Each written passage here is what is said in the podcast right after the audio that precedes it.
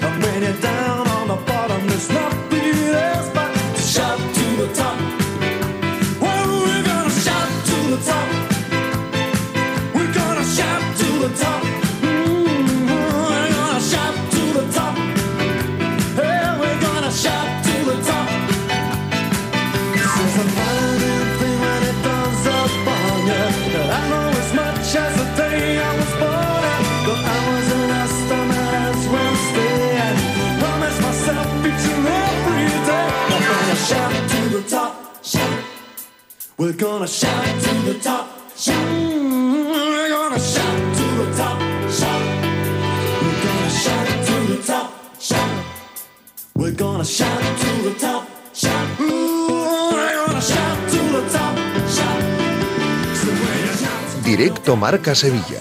Agustín Varela. ¿Qué tal, señores? Muy buenas tardes. Bienvenidos a Directo Marca Sevilla. Aquí estamos haciendo hoy nuestro Directo Marca Sevilla desde, desde un sitio que, bueno, que nos es común porque hemos estado ya en varias ocasiones, que nos ha abierto las puertas nuevamente para que nuestro programa, en esta semana tan especial, en esta semana europea, esté también acompañándoles desde aquí, desde donde estamos, en carretera Su Eminencia, calle C6.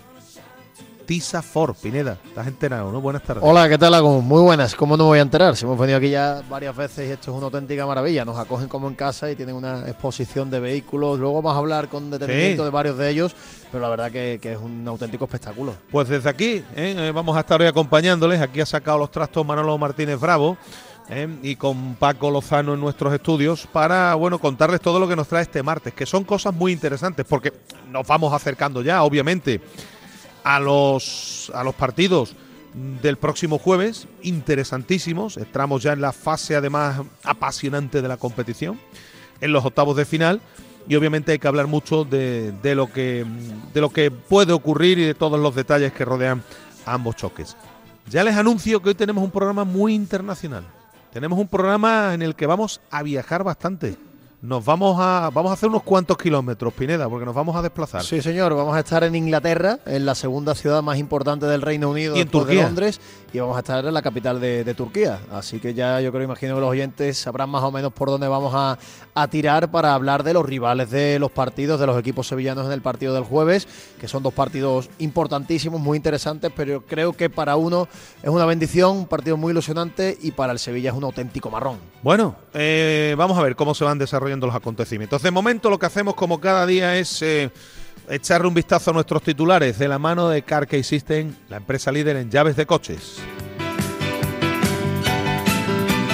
En portada tiene que venir inevitablemente el palo judicial, el revés judicial que la tarde de ayer nuevamente sufrió José María del Nido Benamente. Eh, del Nido va a tener que mm, seguir esperando para saltar el poder, Pineda. Y además te digo una cosa, leo, he leído que en el auto que emitió el juez aparecen expresiones como no se razona, no se explica o no se acompaña de pruebas. Y nosotros no tenemos mucha idea de temas jurídicos. No, ninguna, dilo. Pero lo que hemos podido consultar nos dicen que el auto es muy contundente, muy desfavorable para Del Nido y que lo más importante es que no se acompaña de pruebas. Entonces, bueno, pues evidentemente es un nuevo revés judicial para el expresidente del Sevilla, que es verdad que cuando le preguntas o algo a su, a su entorno siempre es muy, muy optimista y siempre va a llegar cuanto antes, pero de momento otro revés ¿Cuánto van ya?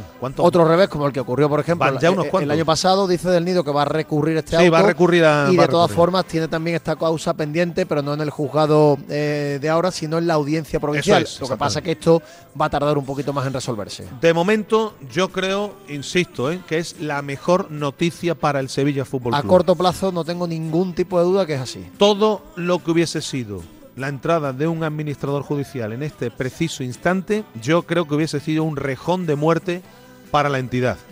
Esto lo debe entender el señor del Nido, que los tiempos en el fútbol son los que son, que no es el momento de que él entre en el Sevilla, que no es el momento de que se judicialice el club. Y sigue RQR, bueno, pues seguirá el hombre, pero de momento yo, personalmente, ¿eh? lo que opino, después lo debatiremos, Pineda, es que esto es una bendición para para tal y como está la, institución. Pues sí, porque dentro de todo lo que tiene el Sevilla encima, eh, tener la posibilidad de decidir sobre continuidad, marcha de gente importante, como el nombre del entrenador, por ejemplo, siempre es mejor que lo haga, por muy mal que lo hayan hecho en la última temporada, los actuales regidores del club y no un administrador judicial que lo mismo tiene idea o no tiene idea de fútbol. O, no te autoriza. o lo mismo no te autoriza, o lo mismo es un hombre que es del Atlético de Madrid. Vete tú a saber. Bueno, en lo deportivo en espera de la apuesta que haga San Paoli, sabiendo que el domingo tiene otra cita fundamental. Por ejemplo, Badé, por ejemplo, es uno de los nombres que se me ocurre, ¿no? De momento sigue al margen, ¿eh? así que de momento lo de Badé, eh, ya nos contaba Alberto Fernández que para el domingo está previsto que juegue, para lo del jueves sería forzar y yo no veo tan conveniente, no veo demasiado conveniente que el jugador fuerce para un partido europeo teniendo una final el domingo. Pero vamos a ver eh, mañana. Bueno, el Betis em, realiza o ha realizado el último entrenamiento antes de viajar mañana hasta, hasta las islas. Con Canales, que además hoy lleva un vendaje llamativo, aparatoso Creo que es un vendaje más de precaución y sobre todo para el tema anímico, para el tema psicológico, el jugador se sienta protegido, pero en cualquier caso está cumpliendo los plazos y va a estar mañana en la convocatoria. Y precisamente en ¿eh? a las islas nos vamos a marchar porque va a estar con nosotros hoy Alex Moreno, el lateral del Aston Villa que es creo que va mm, es la primera entrevista que conceda un medio nacional desde que se marchó sí a la Premier. Le leí algo de Athletic, medio eh, internacional, pero en cualquier caso eh, ha atendido, va a atender la petición de Directo Marca Sevilla, vamos a estar con él y yo creo que es un protagonista muy interesante porque evidentemente hay que hablar de su marcha, de cómo está el Betis, de cómo vea el Betis desde la distancia y por supuesto ya conoce perfectamente a la Premier para analizar al United. Bueno, por cierto, em, se ha visto envuelto en una especie de polémica y todo rival, ha tenido que salir al paso para lo que dice él, bueno, pues fueron unas declaraciones sacadas de contexto, ha emitido incluso un comunicado y estas cosas de cara a la mm, prensa de la capital mejor que queden resueltas cuanto antes porque capital y no capital. porque como les den por ti mm, te brean. Y creo que Aitor creo que él solo se metió en un pequeño fregado, que yo creo que el chaval tampoco quiso decir nada malo, pero al final, al final ha tenido que emitir un comunicado para pero, pero yo creo que en este caso hay que también ser un poco autocríticos por parte de la prensa, porque si tú escuchas las declaraciones enteras, lo que se viene a decir no es que sea normal que insulten a Vinicius, sino que es normal, por desgracia, está normalizado que se insulta a los jugadores en los campos contrarios. Y que además Vinicius es un tipo que mira mucho la grada, que se encara, que se enfrenta, pero no viene a justificar un caso en concreto, ni mucho menos el tema del racismo. Por tanto, vamos a Además, eso recuerdas que que un, de, hubo un tiempo en el que se persiguió mucho, pero parece que se está poniendo de moda otra vez en los campos. Y vamos a intentar ser justos con la gente porque ya he leído titulares incluso que lo comparan a Raillo, al otro y al de la moto con, con Aitor Rival y no tiene absolutamente nada que ver. Yo creo que no, efectivamente. Bueno, hay que decir que Bravo, Petzela, Luis Felipe y Ruibal precisamente están apercibidos en el conjunto verde y blanco y que el Betis ayer fue protagonista también en la gala de la Federación de los Periodistas Deportivos de Andalucía, que tuvo lugar en Carmona. Sí, señor. Y ahí Pellegrini y el Betis fueron galardonados entre muchos otros en una gala espectacular de nuestros compañeros que como siempre lo bordan en este sentido y que reunió a un elenco de deportistas de primerísimo nivel y de gente relacionada con el fútbol. También fue galardonado, por ejemplo, Rafael Gordillo, Juanito, en fin, mucha gente, gente eh, muy relacionada ¿no? con, el, con el Real Betis Balompié. Bueno, como he dicho, vamos a estar en, Birmingham para hablar con, con, Alex Moreno y nos vamos a dar una vuelta por el, por el barrio de Galata. ¿eh? Correcto. En Estambul. Por la parte europea. Porque allí, europea. allí está de segundo entrenador en el Galatasaray un español. Que nos va a hablar del, del Fenerbahce. Es muy jovencito, tiene 34 años solamente, pero ya ha dado varias vueltas por el mundo del fútbol, ha estado en Udinese, empezó, empezó haciendo temas de, analismo, de análisis táctico, de scouting también en el Deportivo de La Coruña desde muy jovencito y yo creo que es una persona perfectamente cualificada para explicarnos un poquito más sobre el Fenerbahce y sobre la Liga Turca. Bueno, Ismael García, que va a estar con nosotros, que es el segundo técnico del, del Galatasaray, del líder de la Liga Turca, por delante del Fenerbahce, del rival del Sevilla. Em, vamos a hablar de baloncesto. Tenemos cita después con Gerun, ¿no? Correcto con Volodymyr Gerun. Sí, ¿eh? jugador ucraniano que, lo está haciendo muy bien y que nos va a hablar seguro de este resurgir del Betis baloncesto y de esta victoria tan importante conseguida el pasado fin de semana. Y más cosas, bueno, aparte de hablar con la gente de aquí, como obviamente cita ineludible con la gente de Tisafor que nos acoge en el día de hoy, en Padel, circuito A1 de Padel. ¿Eh? Vamos a sortear entradas dobles para mañana y mañana para el jueves. Es decir, las de hoy las, vamos a para la sesión de mañana. por Esto ha arrancado hoy en, la, en las setas, Eso, es, un espectáculo. Yo voy a hacer una pregunta muy fácil, muy sencillita, porque lo que queremos es regalar entradas a, la gente, que la gente se lo pase bien. Así que luego vamos a lanzar una pregunta. Los cuatro primeros que respondan de forma correcta a través de Twitter más y que nos sigan ya nos ponemos en contacto con ellos y les damos las entradas dobles. Escúchame, estamos hablando de un espectáculo con una grada de más de 2.000 ahí en las setas. Y, debajo de las setas, con muchísimo nivel. Evidentemente, los partidos del miércoles y del jueves que ya van a ir adquiriendo nivel a medida que vayan pasando las rondas. Pero bueno, tenemos gente de, mucho nivel, gente de Sevilla, gente de Andalucía y auténticas figuras del pádel. Circuito A1 de pádel, ¿eh? que ha arrancado aquí, en el centro, eh, con un espectáculo fantástico y con jugadores de, altísimo nivel. No me quiero olvidar de los oyentes, ¿eh? que aunque estemos aquí hoy en Tisafor, en, en Carretera Su Eminencia, pues lógicamente también pueden interactuar con nosotros. Correcto, yo creo que para el sevillista lo más idóneo es preguntarle qué les ha parecido la, el revés judicial para José María del Nido Benavente. ¿Qué les parece esa noticia? Si creen que es bueno para el Sevilla, es malo, es bueno a corto plazo, bueno, todo lo que quieran. Y sobre el Real Betis Balompié, también absolutamente todos los temas que tratemos en el programa. ¿Dónde pueden hacerlo? Pues a través de los canales habituales. Twitter, arroba Rmarca Sevilla. Si prefieren hacerlo a través de las notas de audio, 660 50 5709. Muy bien, me manda aquí Manolo ahora me han reenviado un tweet, la cuenta de Twitter del Betis, sí, señor. concurso internacional de arquitectura para el proyecto del nuevo estadio. Pues sí. Bueno, pues después le echamos un vistazo también a. Tú puedes participar. se te daban muy bien los Legos. Yo no, participar. Yo, soy un desastre en eso. No. no es difícil construir un estadio. Eso es, eso está para, eso es solo para mentes privilegiadas, ¿no? Bueno, hay algunos que solo pintan puertas, asientos y, y demás. Cosas que pasan. Cada uno hace lo que puede. vamos a vamos a arrancar desde aquí, desde Tisafor, en Carretera Suminencia, calle C6. Aquí vamos a estar acompañándoles hasta las 3. ¿eh? Eh, enseguida nos metemos en faena.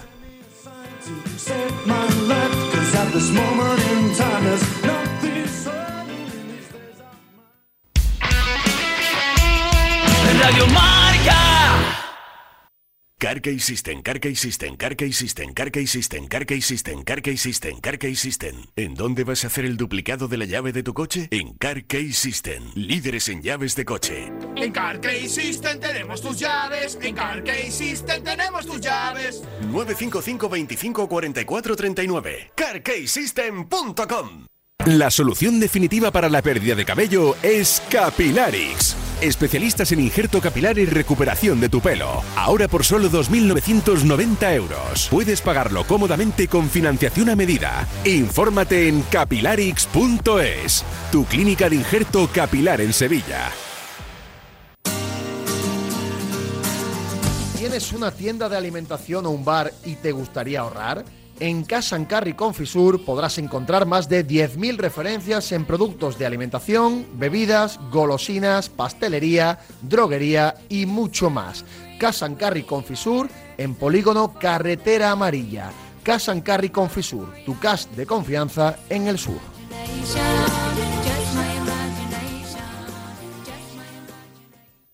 Dino Expo XXL España regresa al Estadio de la Cartuja de Sevilla, la muestra de dinosaurios más impresionante del mundo con más de 100 dinosaurios a escala real, incluyendo un T-Rex de 15 metros de largo. Vive una experiencia jurásica en Sevilla del 24 de febrero al 26 de marzo. Venta de entradas en www.dinosaurios-expo.es.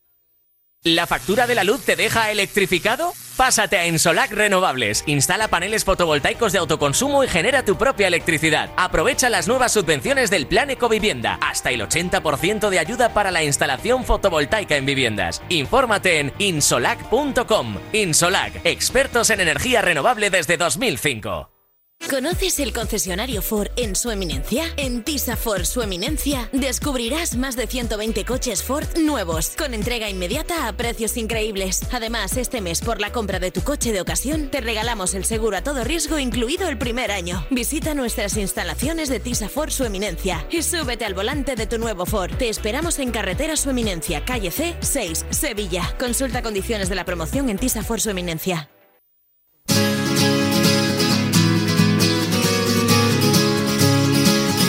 Ahora en Radio Marca Sevilla también escuchamos tu voz. Tenemos un nuevo teléfono con WhatsApp para que mandes tu nota de audio y participes como si fueras un contertulio más. 660 50 57 09. ¿A qué esperas? Queremos oírte.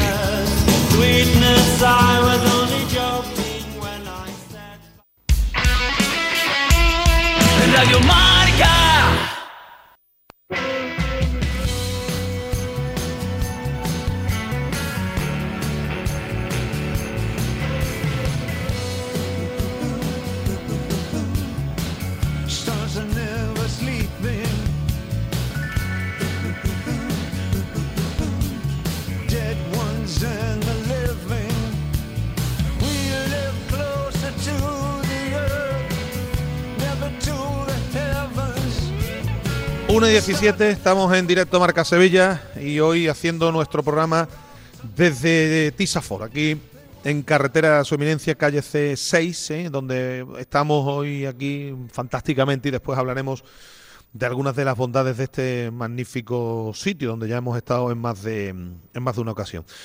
Bueno, la noticia más allá de lo puramente deportivo, porque lógicamente estamos en Semana Europea y no hay, yo siempre digo lo mismo, ¿no?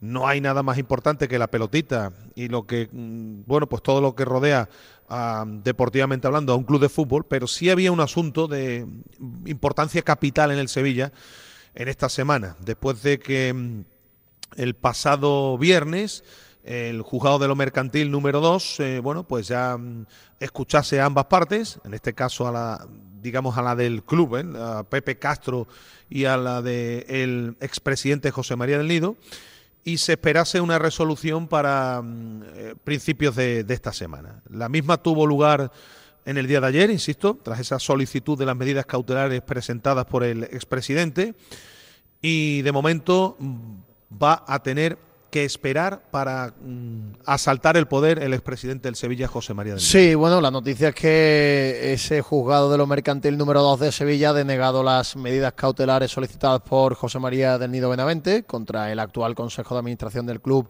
por esa Junta de Accionistas celebrada el pasado mes de diciembre. Eso quiere decir que a corto plazo no va a haber ningún tipo de cambio en la gobernancia del club. Va a seguir Pepe Castro, va a seguir con su Consejo de Administración y José María del Nido ya ha anunciado que va a recurrir el auto, aunque el auto, según nos cuentan los expertos en este tema, es muy duro y muy contundente contra José María del Nido. Ya Vuelvo nos contaban además... A repetir, Pineda, frases Sí. que, se, que se puede leer en ese auto. No se razona, no se explica, no se acompaña de pruebas. Ya, nos contaban en la previa, porque tú le preguntabas a cada parte y todas las partes nos decían estar muy tranquilos, eh, todo el mundo era muy optimista con que le dieran la razón a uno u otro, que nos decían los expertos en el tema que habían sabido sobre el asunto, que el asunto eh, en el tema judicial, en el, en el tema legal, era muy similar a años anteriores. Por tanto, esto quedaba simplemente a la interpretación del juez, pero en cuanto a situación, era muy similar a lo que había ocurrido en años anteriores, no había cambiado prácticamente nada, por tanto, todo hacía indicar, según la lógica, que esto iba a ocurrir, pero ¿qué pasa? Que como esto al final también depende del criterio de un juez, que cada uno, bueno, la forma de interpretar las leyes y la justicia en temas eh, de clubes, en temas accionariales, no es fácil, no es, sencilla y no es siempre una ciencia exacta, pues siempre había esa duda, pero claro, el revés judicial para el nido es muy importante, que sigue diciendo eh, a viva voz que va a recurrir y que esto lo va a ganar más pronto que tarde, bueno, vamos a ver si esto alguna vez ocurre o no lo ocurre. A ver, Aquí le quedan dos formas. Primero, recurrir al auto, que por la contundencia de esto es complicado que, el juez de marcha atrás y luego esperar a una resolución de la audiencia provincial, que es otro tema totalmente distinto. Pero que eso va a tardar. Y que esto va a tardar un poquito más, aunque dice el nido que, va, va, a ser, va a ser relativamente rápido. Vamos a ver. A ver, insistimos que del nido como principal accionista a título individual, pues en algún momento tendrá su oportunidad de volver al frente del Sevilla Fútbol Club. Pero los tiempos no están siendo los más adecuados. Aquí no nos vamos a posicionar, al menos yo, de ninguna parte, ni de una ni de otra. Aquí yo creo que lo que hay que mm, mirar ahora mismo es el bien del Sevilla Fútbol Club. Imagínense en una situación, insisto, deportivamente hablando, después de lo que está atravesando el Sevilla, que el juez hubiese dado luz verde a todo esto, hubiese entrado un administrador judicial, que a mí no me hablaban ya de un mes, Pineda, a mí me hablaban de dos meses. Sí, a, ver, es un poquito más de un mes porque tiene un mes para convocar la Junta, pero al final entre trámites y no trámites es casi dos meses estarías yéndote ya casi al tramo final de liga. Sí. Imagínense la decisión de poner a un administrador judicial lo que puede suponer al frente de un club, de una entidad deportiva. No hace falta que les diga lo que ha ocurrido en clubes como el Atlético de Madrid o el Real Betis Balompié, que tuvieron una intervención judicial, es verdad que en otras circunstancias, pero que no dejaba de ser, mm, bueno, pues un administrador el que tenía, el que llevaba la voz cantante y el que decía para qué se podía gastar y para qué pero no hay una diferencia, ¿eh? una, cosa es la administración concursal, que ahí tienes que gestionar la deuda y hay dinero para lo que hay, y otra cosa es la administración judicial, que es una cosa totalmente momentánea, puntual, puntual para otro tipo de cosas. Es diferente en el tema económico, pero evidentemente es la máxima autoridad del club. Es el que tiene que autorizar. efectivamente, que es importante. Eh, ahora mismo, mm, la situación deportiva, insisto, es la que es. Yo entiendo que hay mucha gente, y, de verdad, ¿eh? que está desencantada con lo que está ocurriendo en el Sevilla, que no tienen ya ganas de, ni de ver fútbol ni de ir al fútbol, que están deseando que los actuales rectores del club se marchen. Y hay otros que están deseando que vuelva el expresidente del Nido repito lo que venimos diciendo en los últimos días. Del Nido no va a salir al campo, se va a poner de delantero centro y va a empezar a rematar y a meter goles como locos. Del Nido ahora mismo no puede cambiar muchas cosas. Del Nido o el que venga, porque no estamos en una ventana de mercado, no estamos ante la posibilidad de reforzar al equipo o de cambiar cosas. Lo que hay es lo que hay. Alguien puede decir, oiga, sí, pero la exigencia del Nido, apretar, bueno, pues estas cosas en el fútbol dependen porque los futbolistas son como son, las plantillas son las que son y en el Sevilla de dinero se anda justito. De hecho, hay quien dice, gente muy, muy, muy cercana al club, que ahora mismo el principal inconveniente para despedir a San Paoli sería el apartado económico. Y no es para menos, porque al final es un dinero muy importante que ya se ha gastado a, la hora de despedir a Julen Lopetegui, que se le ha tenido que pagar una parte también de su contrato. Más el entrenador que venga. Más el entrenador Más el finiquito de los Estamos hablando de mucho dinero. San Paoli, de mucho dinero. Quiero un equipo que lleva tres años dando pérdidas. Quiero decir con esto Estamos ante una situación clara y evidente. No era el momento, no es el momento para que el club sea intervenido judicialmente y para que en la situación deportiva en la que anda el Sevilla Fútbol Club las decisiones la tomen otra gente distinta a las que están en el club. Y alguien podrá decir, oiga, si las decisiones que están tomando los que, los que están en el club son disparates uno tras otro, bien. Pero mm, sí estamos seguros de una cosa, esta gente, los que están en el club, van a intentar, primero, porque es su obligación, y segundo, porque se están jugando mucho, mirar por el bien del Sevilla. Totalmente. Yo no digo que el administrador no lo vaya a hacer, pero el administrador judicial no conoce. Eh, deportivamente. Lo mismo ni le gusta el fútbol, lo mismo, bueno, puede ser una persona o sea, del Real por tanto, por ejemplo. Claro que sí, ejemplo. que por tanto, vuelvo a repetir, es mm, loable y es lícito que del nido como accionista principal quiera acceder al, poder y hacerse con los mandos del Sevilla, pero el señor del Nido debe comprender que no es el momento. Sobre todo con la situación deportiva que tiene el Sevilla de máxima es urgencia el momento. en tres meses que queda de competición y donde a lo mejor hay que tomar una decisión muy drástica sobre el principal responsable deportivo a día de hoy, que es el entrenador del Sevilla, no es el momento. Estoy totalmente de acuerdo que para el Sevilla a corto plazo voy a decirlo mejor, a cortísimo plazo es una buena noticia. Ahora también tengo claro y cada vez lo tengo más claro que las personas que actualmente mandan en el club han perpetrado una situación después de cuatro tres clasificaciones para Liga de Campeones que no es digna, no, es de recibo y que evidentemente deberían plantearse la posibilidad de dar un paso al lado, porque además, por mucho que hayan contado con cierta cierto apoyo accionarial, el apoyo social no lo tienen. Hombre, el apoyo social no lo tienen. Y, y, solo tienes que ver, no apoyo accionarial tampoco le echaron para atrás todos los puntos de, en, la última junta de accionistas. Salvo esta junta. En otras juntas sí habían tenido más apoyo accionarial. Sí, sí, pero la, pero, la, última es la, que ha sido. las acciones no es la masa social del Sevilla. una cosa es la gente que tiene el dinero y otra cosa es la gente que va al campo. Y evidentemente los resultados están ahí, tanto deportivos como económicos. Yo eh, vuelvo a repetir, aquí no nos posicionamos ni con uno ni con otro. Aquí entendemos a todas las partes. Entendemos a la gente que está hasta el gorro de la actual eh, dirigencia del, del Sevilla y entendemos a la gente que quiere que se produzca un cambio y que vuelva el hombre, así que decirlo, que le cambió la historia y le cambió la vida al conjunto sevillista. Pero como la forma de cambiar ahora mismo o de que salgan los que están no es la mm, más viable ni seguramente la más sana deportivamente hablando para el club, yo creo que los tiempos son los que son y habrá que seguir esperando. Pues el señor del Nido ya anunció que va a seguir recurriendo. Aquí hay una ambición de poder desmedida por ambas partes. Yo creo que eso lo tenemos claro y con intereses mucho más allá de la marcha deportiva del club. Correcto. Mucho más allá de eso. Pero lo primero, por lo primero que tendrían que velar, y me consta, y eso no lo duda nadie, gente que tiene el sevillismo en vena, como los como son los que están al, al frente del club y como es el señor del nido, creo que lo primero que tendrían que mirar es lo que le conviene realmente al Sevilla. Y eso bajo mi punto de vista, no se está haciendo. Sí, porque además si la situación hago fuera inmediata de un cambio inmediato, de que el juez quita uno y pone a otro, pues mira, puede decir, claro, es que estas decisiones las tomo yo y las voy a tomar mejor. Pero José María del Nido Benavente, sabiendo que ese cambio no es inmediato, que se tiene que producir mediante una junta extraordinaria de accionistas, que esto al final te lleva entre mes y medio, dos meses, entiende perfectamente que durante ese tramo va a haber un vacío de poder, de poder sevillista. Por tanto, creo que, la noticia para el Sevilla, como te decía, es buena a corto plazo y vamos a ver a partir de ahora qué ocurre, aunque es verdad que cada día es más complicado creerse una de las versiones, ¿no? Porque hay una de las versiones que nos dicen constantemente que esto va a cambiar de aquí a dos semanas, de aquí a dos meses, y esto no cambia. a ver, yo creo que ya, yo no soy, no tengo ni idea de estos temas judiciales, ni de los tiempos, ni de cómo se mueve este asunto. Pero a mí me da la sensación de que después de lo que ha ocurrido en el día en la tarde de ayer, a 7 de marzo, yo creo que ya la actual temporada la van a terminar los actuales dirigentes del Sevilla. Claro, tiene toda la pinta. Vamos, no, no, no se atisba, ¿no? Según también a la gente que consultamos que sí saben de esto, nos dicen que por mucho que se aceleren judicialmente los tiempos, que cuidado con esto, que también los juzgados están acolapsados, como diría aquel, porque ha habido también huelgas y está habiendo mm, situaciones desagradables en, eh, para la gente que, que, trabaja ahí, pero nos dicen, los que mm, saben de esto, que ya los tiempos judiciales son los que son y que por mucho que se recurran no habría mm, no habría el margen de tiempo necesario para que se produjese un para que se produjese un cambio de aquí hasta el final de, la temporada. Así está la cosa. Por cierto, hay árbitros ya designados para los dos partidos. Correcto. François Letexier va a dirigir el Sevilla Fenerbahce. No lo conozco. Francés. Y Daniel Siebert va a pitar el Manchester United Betis, el alemán. Tampoco lo conozco. Daniel Siebert. Este me suena más. Sandro Scharer va a arbitrar el Roma Real Sociedad. Son las designaciones de, de la UEFA. Siempre decimos lo mismo. Que no tengan ningún problema y que el VAR no tenga que intervenir mucho.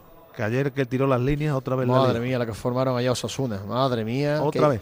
A ver si llega ya el, fuera de juego este semiautomático, que, que es bastante más fiable, aunque a veces haya cosas por pocos centímetros, pero los de ayer no se puede consentir. Una línea tirada desde el codo, eso no es digno. Una cosa, digo yo. ¿Y no es mejor que pongan a un, delineante ahí, que saben de, esto? Sí, sí, la verdad que sí. ¿eh? La verdad que sí. que si tira pero en fin, eh, por cierto, ha pedido Sasuna explicaciones por supuesto. al Comité Técnico de Árbitros. Aquí, que todo el mundo llora esta temporada, con más razón después de lo de ayer, ¿no? A ver, yo, mm, lo de las líneas, bueno, pues hay que hacer un, auto de fe y creerse efectivamente cuando tiran las líneas y, no nos queda otra. Pero una cosa es esa y otra cosa es que ya lo que ayer. la chapuza que se hizo ayer. Claro, totalmente. Bueno, eh, antes de, de seguir, que vamos a ir un poco a salto de mata hoy. Nos tenemos que ir en breve al Reino Unido. Nos vamos a ir al Reino Unido, efectivamente, pues nos está esperando ya el protagonista. Pero antes, como hacemos también cada día, ¿eh? le vamos a echar un vistazo a lo que publican nuestros compañeros de la mano de Social Energy, esa revolución solar que está dando la vuelta a Andalucía.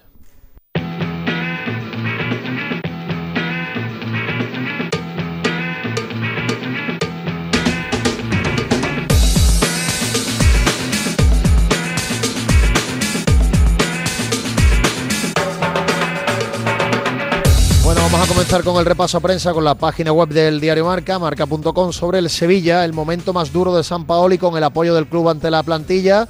Sobre el Real Betis Balompié, Rubibal aclara sus palabras sobre Vinicius sacadas de contexto y denuncia que no todo vale.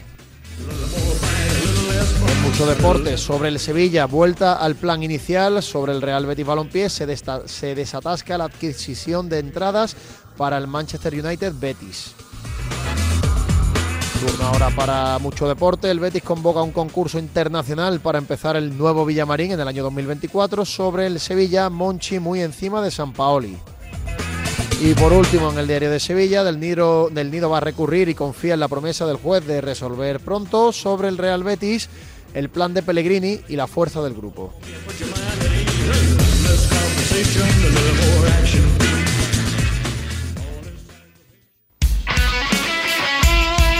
Radio. Este 2023 escribe tu propia historia con Social Energy. Toma la mejor decisión del año e instala paneles solares de primeras marcas con hasta 25 años de garantía. Ahorra hasta el 90% de tu factura de luz e ilumina tu hogar noche y día con nuestras baterías. Pide tu estudio gratuito y aprovecha las subvenciones disponibles 955 44 11 11 y socialenergy.es. La revolución solar es Social Energy. Driveris, driveris, driveris. Coches de ocasión que te gustarán un montón. Lo nuestro no es cantar. Lo nuestro es vender coches de segunda mano. Bien seleccionados, perfectamente revisados, garantizados y a muy buen precio. Si buscas coche de ocasión, entra en driveris.es o acércate a tu tienda más cercana y elige entre más de mil coches de todas las marcas. Driveris, vehículos de ocasión de verdad. ¿Conoces el concesionario Ford en su eminencia? En Tisa Ford su eminencia descubrirás más de 120 coches Ford nuevos con entrega inmediata a precios increíbles. Además, este mes, por la compra de tu coche de ocasión, te regalamos el seguro a todo riesgo incluido el primer año. Visita nuestras instalaciones en Tisa Ford su eminencia y súbete al volante de tu nuevo Ford. Te esperamos en carretera su eminencia, calle C, 6, Sevilla. Consulta condiciones de la promoción en Tisa Ford su eminencia. En nuestra pizzería napolitana d'Italy, si eres socio del Sevilla o del Betis, te esperan grandes sorpresas. Presentando tu carnet de socio, te invitamos a nuestra famosa tarta de queso y todos los meses sorteamos tarjeta regalo para consumir en los restaurantes La Mafia de Sevilla. Duque, Nervión y Tomares. Ven y disfruta. Pizzería d'Italy. Calle Reyes Católicos número 9. Dino Expo XXL España regresa al Estadio de la Cartuja de Sevilla, la muestra de dinosaurios más impresionante del mundo con más de 100 dinosaurios a escala real, incluyendo un T-Rex de 15 metros de largo. Vive una experiencia jurásica en Sevilla del 24 de febrero al 26 de marzo. Venta de entradas en www.dinosaurios-expo.es. Modric, Saúl, Suárez y Joaquín Sánchez han formado el mejor equipo del mundo contra el cáncer infantil. Os presentamos nuestro balón pelón. Destinamos todos los beneficios de su venta a ayudar a los peques en tratamiento de quimio. Encuéntralo en jugaterapia.org. Hola amigos, esta temporada en paralelamente de Radio Marca hemos incorporado a la chef María Jiménez La Torre para darle a la gastronomía la importancia que tiene cuando hacemos un viaje. Y también a Joaquín del Palacio, geógrafo y periodista televisivo que cuenta las cosas y viaja con los sentidos. Ya sabes, los domingos a las 9 de la mañana, 8 en Canarias, paralelo 20 con Marcial Corrales. Ese soy yo.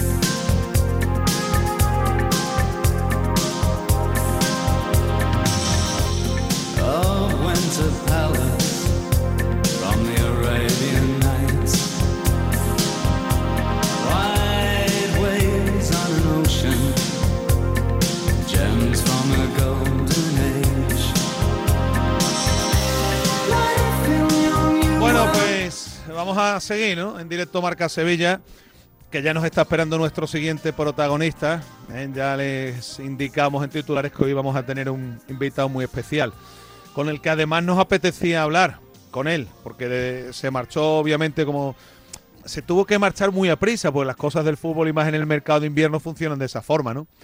Pero yo creo que es interesante, Pineda, hablar con él en esta semana especial para el Betis y seguro que especial también para él, ¿no? Sí, hombre, porque ya poco a poco va conociendo su nueva liga, la Premier, y porque, como tú has dicho, ha sido un jugador en los últimos años muy importante en el Betis en lo deportivo, eh, ha dejado también una cantidad económica muy interesante, eh, ha sido uno de los hombres que más ha sonado en el ¿eh? mercado, efectivamente, y bueno, pues e, evidentemente el fútbol es como es, el Betis está como está, hay ofertas y trenes en la vida que es complicado dejar pasar, pero había ganas de hablar con él y conocer cómo le va a Alex Moreno en su nueva etapa de vida. Bueno, estamos en Birmingham.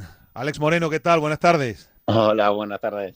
Bueno, ¿cómo está usted? ¿Cómo le va? Bien, muy bien. La verdad que, bueno, diferente a, Sevilla, pero bueno, un cambio para mí también en mi trayectoria, en mi, bueno, en mi carrera, ¿no? Y la verdad que, bueno, contento por, por ello y por esta, por esta nueva, este nuevo eh, camino, ¿no?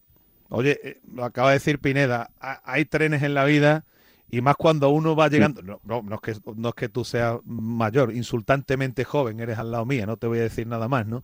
Pero que hay, hay trenes en la vida que, que uno no puede dejar escapar y a ti te dio mucha pena, porque yo sé que te dio mucha pena, pero esa oportunidad no se podía dejar escapar, Alex. Sí, lo que tú dices, que al final la sensación que yo tenía de que para mí era de por vida pues quedarme allí, pero bueno, luego es verdad que te, bueno, te vienen trenes que al final, bueno, eh, este pues sí que me convenció, me, me, agradó bastante cuando me llamó y, al final, bueno, tomas decisiones en, en, tu carrera, en tu futuro, con tus familiares, con, tu, con, mi pareja, bueno, al final pues se toman decisiones que al final pues a día de hoy, bueno, ya estoy aquí sentado, estoy muy, muy contento aquí y bueno, nunca, nunca sabes, ¿no? Qué puede pasar en el futuro, pero sí que al fin y al cabo ahora en el presente pues estoy contento aquí en Birmingham y, bueno, contento porque bueno, estoy jugando y eso y, y me está yendo bastante bien. Bueno, en una de las ciudades más importantes además del, Reino Unido. Pero vamos a ir a lo importante. Después hablaremos de lo secundario. Vamos a lo importante. A ver, la ciudad, ¿dónde estás? ¿Estás en el centro? ¿Qué tal los bares? ¿Qué tal el ambiente? Lo, más importante, ¿cómo, cómo es Birmingham? ¿Cómo, te lo, cómo, ¿Cómo lo estás viviendo? Bueno, lo poco que, he podido conocer, la verdad que muy bien. O sea, se vive diferente el fútbol. Aquí, bueno, eh, es otro otra vida, otro, otro sitio donde conocer, de vivir el fútbol, de vivir la vida, bueno, diferente, diferente a Sevilla, que voy a contar. Claro. pero, pero bueno, la verdad que me, está gustando muchísimo y, bueno, sigo, quiero seguir conociendo un poquito más Birmingham. ¿Eres una de esos de, de, parte, de patearte las ciudades? ¿Estás viviendo en un sitio céntrico? ¿Estás en las afueras? ¿Cómo, porque es una ciudad muy grande. Eh, bueno, estoy, eh, no sé si conoces, Sutton, es como una zona así también más, no es céntrico de Birmingham, un poquito más afueras y, bueno, la verdad que, que haces más vida en casa porque al final también el, el frío, el clima y eso pues eh, no suele salir tanto obviamente, pero la mayoría del tiempo sí que haces más vida en casa. Pero bueno, la verdad que he hecho muy buenas amigas con, con Emi Martínez, con Emi Buendía, con Diego Carlos eh, con, con Fili Coutinho, con mm. Douglas. Bueno, mm. la verdad que hacemos un buen, hemos hecho un buen grupo y, la verdad que es súper contento, ¿no? Todos están un poco viviendo en esta zona y estamos súper cerca de todos. Estás enterado, ¿no, Pineda? Con Diego Carlos. ¿Quién lo iba a decir? Eh? Sí. Bueno, con Diego Carlos, que es verdad que, que, sigue todavía en la recuperación, pero bueno, tiene la plantilla un portero que tiene que ser un pedazo de personaje y que ha sido nada más y nada menos que campeón del mundo. ¿Cómo es la relación con el Dibu, Alex? Muy buena, muy buena. Eh, bueno, todo lo que te he mencionado al final también como estamos todos un poco como en el mismo grupo sentado, ¿no? En el, en el, en el vestuario, ¿no? Y bueno, la verdad que súper bien. A mí desde que llegué siempre me han, dado consejos, me han ayudado, eh, nada más llegar, al final siempre es un poco complicado, ¿no? El llegar nuevo a un sitio, eh, las parejas también cuando llegan nuevos pues siempre se juntan entre ellas pues para que puedan sentarse más fácilmente a Birmingham, a la ciudad. Bueno, la verdad que es súper contento y, eso quieras no también te ayuda ¿no? a incorporarte más en el, en el equipo. Bueno, oye, ¿viste el partido de ayer o qué? Sí, sí, sí. Bueno, como te había dicho, no te pierdes una, ¿no? No me, no me pierdo ni un partido desde, desde que, desde que me fui. La verdad que, como te he dicho, siempre a veces me peleo con mi pareja porque quiere a lo mejor salir fuera y, y, te digo de quedarnos aquí para ver el partido del Betis y eso. Y bueno, una pelita me he llevado, pero al final he conseguido verlo. O sea que lo ves, lo ves todo entonces, lo ves todo. Sí, sí, sí, me he puesto los canales aquí de españoles, aquí en Birmingham, y no, no me pierdo ni un partido. Tengo la alarma puesta para cuando va a jugar, así que imagínate. Vaya partido ayer, ¿eh? Sí, la verdad que jugó muy bien. Jugó, bueno, los dos equipos jugaron muy bien, fue un partido muy bonito de ver y un partido donde, bueno, los dos pudieron llevarse la victoria. La verdad que fue un buen partido para, para ver y se disfrutó muchísimo también, como dijo Borja en la, en la sala de prensa, ¿no? Al final, que bueno, es un partido bonito de, de por ahí competir, de uno contra el otro. La verdad que bueno, fue un partido bonito de, ver y seguramente puede jugar. La ilusión de, pelear por la Liga de Campeones, Alex, para el año, para el año que viene, evidentemente está ahí en, en el vestuario, pero después de esta racha de tres victorias consecutivas ante los equipos de abajo, el empate tan competitivo para el Real Madrid, eh, está claro que ya es una realidad, ¿no? Está la Real Sociedad un poquito peor, el Atlético de Madrid sí que es un equipo más fiable en esa pelea, pero eh, el mejor colocado ahí, salvo los tres grandes, ahora mismo es el Betis. Sí, mira, bueno, mira que tuvo una pequeña racha donde, bueno, estaban perdiendo, que no encontraban ahí la victoria, pero aún así, mira que, eh, están ahí arriba, están peleando por, estar arriba, verdad que los otros resultados de los otros rivales, pues no han acabado de, de llegar esa victoria para que ellos se mantuvieran ahí arriba. Bueno, al final, al fin y al cabo, creo que están en una buena posición para este tramo final de temporada, pues pelear, ¿no? Pelear para estar ahí en, en los puestos de Champions, creo que es una buena posición, pues para que que tengan esa ilusión ¿no? de poder luchar en esos puestos, porque bueno, es un equipo que ha hecho un buen, un buen año para poder estar en esa posición. ¿no? Y lo que está consiguiendo Pellegrini desde hace varias temporadas, esa máquina competitiva que da igual, entre comillas, quién juegue, quién no juegue. Ahora se lesiona Fekir, que evidentemente es una faena tremenda, ha estado Canales fuera, pero el equipo, da, igual quién juegue de los 25, que, sigue compitiendo. ¿eh? Sí, bueno, de todo, es verdad que lo de Fekir ha sido un palo muy grande para todos, tanto también, obviamente para mí, pues le, di un, le envié un mensaje también de ánimos de, para que se recuperara, porque bueno, al final es una jodida, ¿no? Eh, claro. Eh, lesión que al final te quita mucho tiempo y fuera de los campos y, ojalá se recupere pronto, ¿no? Eh, bueno, la de Canales obviamente siempre es un jugador importante, también le tengo mucho cariño por, bueno, si seguimos hablando muchas veces, cuando voy a jugar un partido, pues me anima, me dice que va a jugar hoy y tal, bueno, así que, bueno, hablamos bastante y tengo mucho contacto con varios jugadores de allí y la verdad que, que bueno, que yo los sigo muchísimo, y siempre les voy a desear lo mejor y aquí ya te digo, aquí la, la Premier es muy, muy intensa, muy apasionada, se ve mucho el fútbol y, bueno, me está sorprendiendo muchísimo. ¿Qué es lo que más te ha llamado la atención? Pues aquí, claro, aquí siempre hablamos, Alex, de, de lo que es la organización de la liga, esos horarios tan eh, ya estipulados, eh, eh, lo, que es un poco el merchandising, todo lo que se mueve ¿no? alrededor de la cuidar al público, Agus, que también es importante con los precios de entradas y demás. Cómo están los campos, como ha dicho Pineda, no sé, ¿qué es lo, más, lo que más te ha sorprendido? Pues para mí lo que más me ha, me ha sorprendido es cómo se vive el fútbol aquí. Es la gente súper apasionada al fútbol, eh, en los campos todos llenos, eh, cualquier eh, momento en el campo que sea un saque banda se celebra, en un corner. La verdad que me, sorprende muchísimo y, bueno, también obviamente la, la liga, ¿no? Que para mí creo que es la mejor liga del mundo a día de hoy y lo seguirá siendo, bueno, por todo lo que es, lo que consigue, lo que deja eh, la diferencia, ¿no? En las otras ligas y los jugadores que al final a día de hoy están, ¿no? Eh, bueno, eh, creo que, que la Premier a día de hoy está en el número uno y, y, bueno, lo que más me ha sorprendido para mí es, bueno, las instalaciones obviamente son una pasada. o sea, generalmente la verdad que me parece brutal todo. para mí el club de la Zombila tiene unas condiciones increíbles, una, una gente dentro del club donde está súper organizado, mucho más profesional en todos los sentidos que lo que es la liga, la Premier League. Pero bueno, eh, al final cada uno ya, cada club pues tiene una cosa u otra, ¿no? Pero lo que es genéticamente lo que hablo en, en la liga, lo que es la liga y la Premier, la verdad que veo un cambio brutal. Bueno, Pineda, vamos a preguntarle por el lío, ¿no? Por esos siete goles, ¿no? A ver. Sí, a ver, aquí ha llamado, Alex ha llamado mucho la atención, evidentemente, ¿no? Porque se lo hace un rival... si es malo para el Betis, no lo sabemos. bueno, al final en la Premier puede pasar cualquier cosa. Como podéis ver, al final en cualquier partido puedes perder eh, contra, el, eh, contra el primero ganar el último, al revés, pues pasa, puede pasar cualquier cosa, ¿no? Ganar el primero y perder contra el último. Bueno, eh, nunca sabes. Lo que a lo mejor sí que estoy viendo yo es de poder ir a ver el partido, porque a lo mejor tengo ganas también de verlos, de saludar a mis compañeros, a mis compañeros. Mm. Y bueno, estoy hablando también con, con el delegado del, del, Betis, con Víctor, pues para que ver si hay posibilidad de poder ir, de poder ver ahí mis compañeros y demás. Y, por qué no, ¿no? Eh, tengo ahí amigos y, y si hay la posibilidad, pues seguramente pueda ir a verlos, ir y volver el mismo día. y Estás a dos horitas, ¿no? A dos horitas, ¿no? Sí, sí, sí. Yo la verdad que tengo ganas de, saludarlos, de estar ahí un rato con ellos y bueno, veremos el partido. Creo un buen partido para jugar. Y o sea, que vas a ser un bético más en la grada, ¿no? El jueves.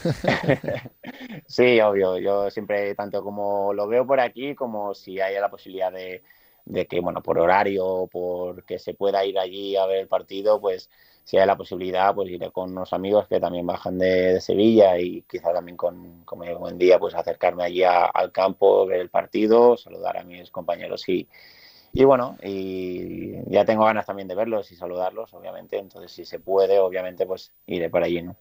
Está claro, Alex, que, al Betis le ha tocado. sí, hombre. seguro que te, te, voy a decir, Alex, que está claro que al Betis le ha tocado el coco del bombo, porque era el equipo más complicado posiblemente con la Juve. Pero, ¿cómo ves la eliminatoria? ¿Qué opciones le das al Betis ahora que, mm. está compitiendo tan bien? Y a pesar de que el United está haciendo muy buena temporada y, y parece más el United histórico que otros años, ¿qué opciones le das al Betis en la eliminatoria?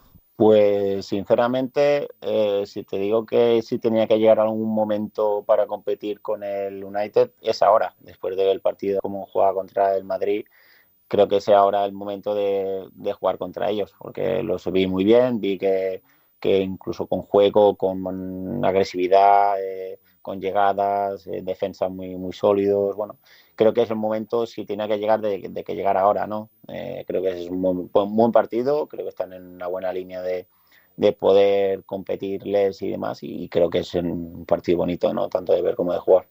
La duda que teníamos eh, hablando ayer en el programa, Alex, em, era si, claro, por una parte el 7-0, cuando te meten 7, algo de desconfianza te crea, pero por otra parte, claro, ellos al jugar en su campo, distinto si fuese el, partido en el Benito Villamarín, pero hacer en Old ante los suyos querrán resarcirse. Estos van a salir, me imagino, que como motos, ¿no?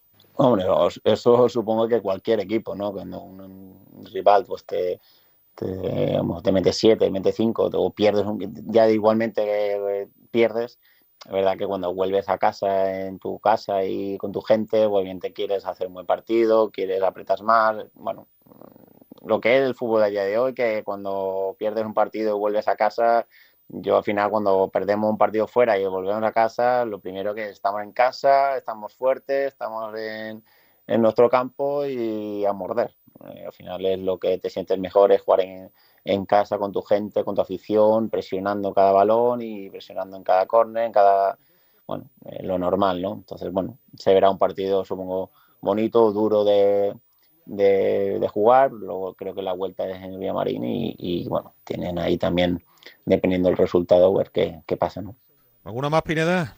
Bueno, eh, nada, evidente. Le quería preguntar también por su entrenador, ¿no? Porque aquí lo conocemos bien de la etapa del Joaquín, Joaquín lo conoce bien. Joaquín lo conoce bien con el tema de los vídeos, pero Alex, este evidentemente algo especial tiene cuando le suele ir también eh, en todos los sitios de su carrera y ha ganado ya tantísimas cosas con equipos muy distintos, ¿no? Pues sí, ha ganado lo que ha ganado también, bueno, algo, por algo será, ¿no? Algo tiene, algo hace y, a día de hoy la verdad que, que me ha sorprendido muchísimo cómo cómo hace los análisis de los partidos, como qué es lo que quiere del, del jugador, del equipo. Eh, mm, también trabaja mucho el trabajo individual de, del jugador, de, bueno, de cada posición. Eh, bueno, la verdad que es mucha información, pero como te digo que cuando llegas a un sitio nuevo, yo soy mucho de querer recibir esa información, pues al final para que te sirva ¿no? dentro del campo y que te ayude a, estar ahí y, hacer lo que, lo que él quiere que, yo haga ¿no? en el campo. Entonces, para mí eso es muy, muy importante. Bueno, ¿pone tantos vídeos como decía Joaquín o no? Sí, ¿no? Le gusta, ¿no? Sí, hacemos a lo mejor un vídeo de hora y media, pero al final al cabo yo, por ejemplo, a mí no me, a mí no me cansa, a día de hoy no me cansa porque yo necesito ver claro, eh, claro, es nuevo aún eso. Adaptarte. a lo mejor tres años pues ya te lo diré otra vez y me a hacer la misma pregunta. Pero, pero a día de hoy yo necesito esos vídeos, necesito esos análisis e incluso también aparte de esos vídeos los hago por fuera con, con en su staff, ¿no? De, bueno, mm. analizamos vídeos del partido, analizamos jugadas, analizamos posicionamiento y eso quieras o no, pues te ayuda también a hacerlo durante el entrenamiento y, aprender y mejorar, ¿no? En cada, en cada jugada. Oye, un par de cuestiones antes de terminar. Em, me imagino que tienes eso, profe de inglés. ¿Cómo lo llevas? ¿Te vas adaptando bien al idioma? Sí, desde que he llegado yo ya venía con esa idea, ¿no?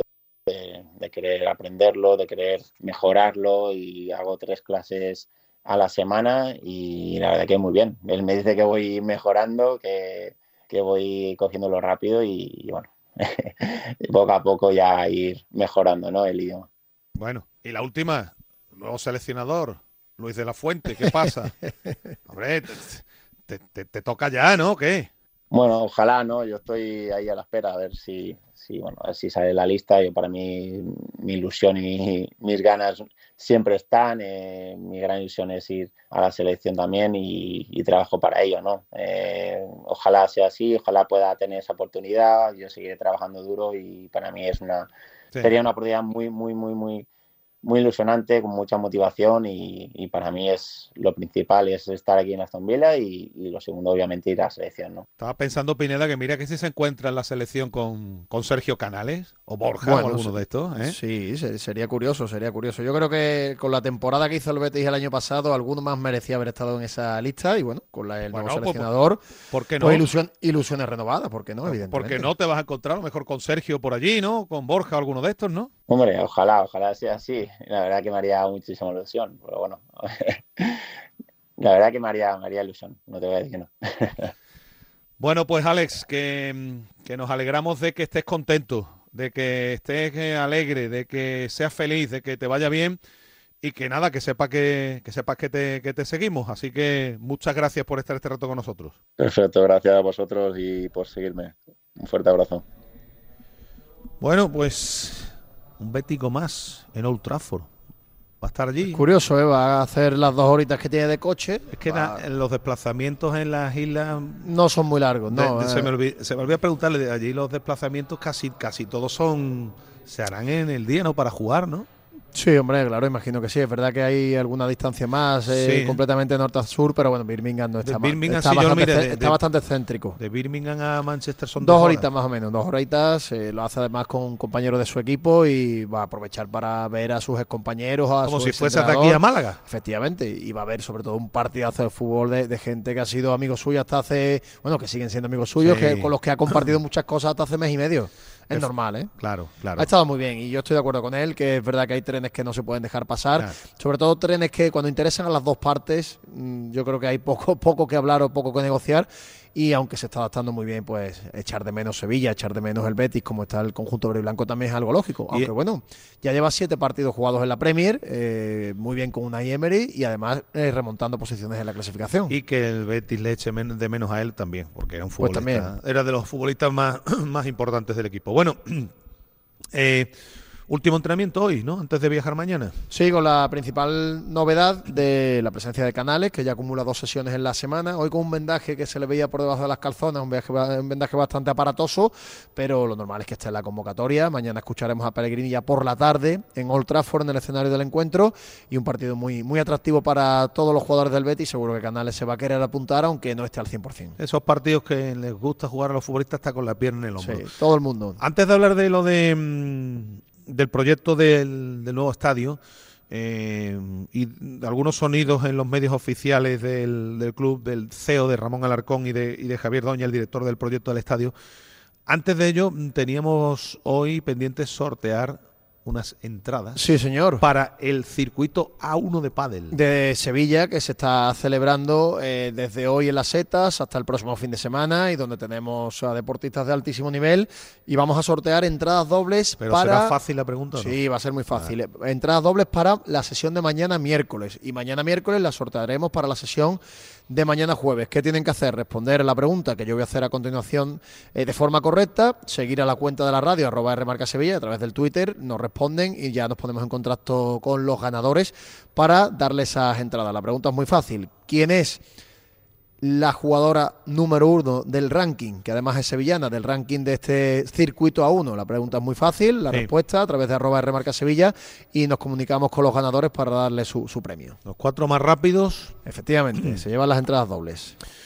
Bueno, eh, antes de lo del estadio, de, vamos a leer si te parece el comunicado que hizo ayer Aitor Ruibal, eh, porque tuvo que hacer un comunicado el futbolista del Betis en relación a, a unas declaraciones que según él pues se han sacado fuera de contexto.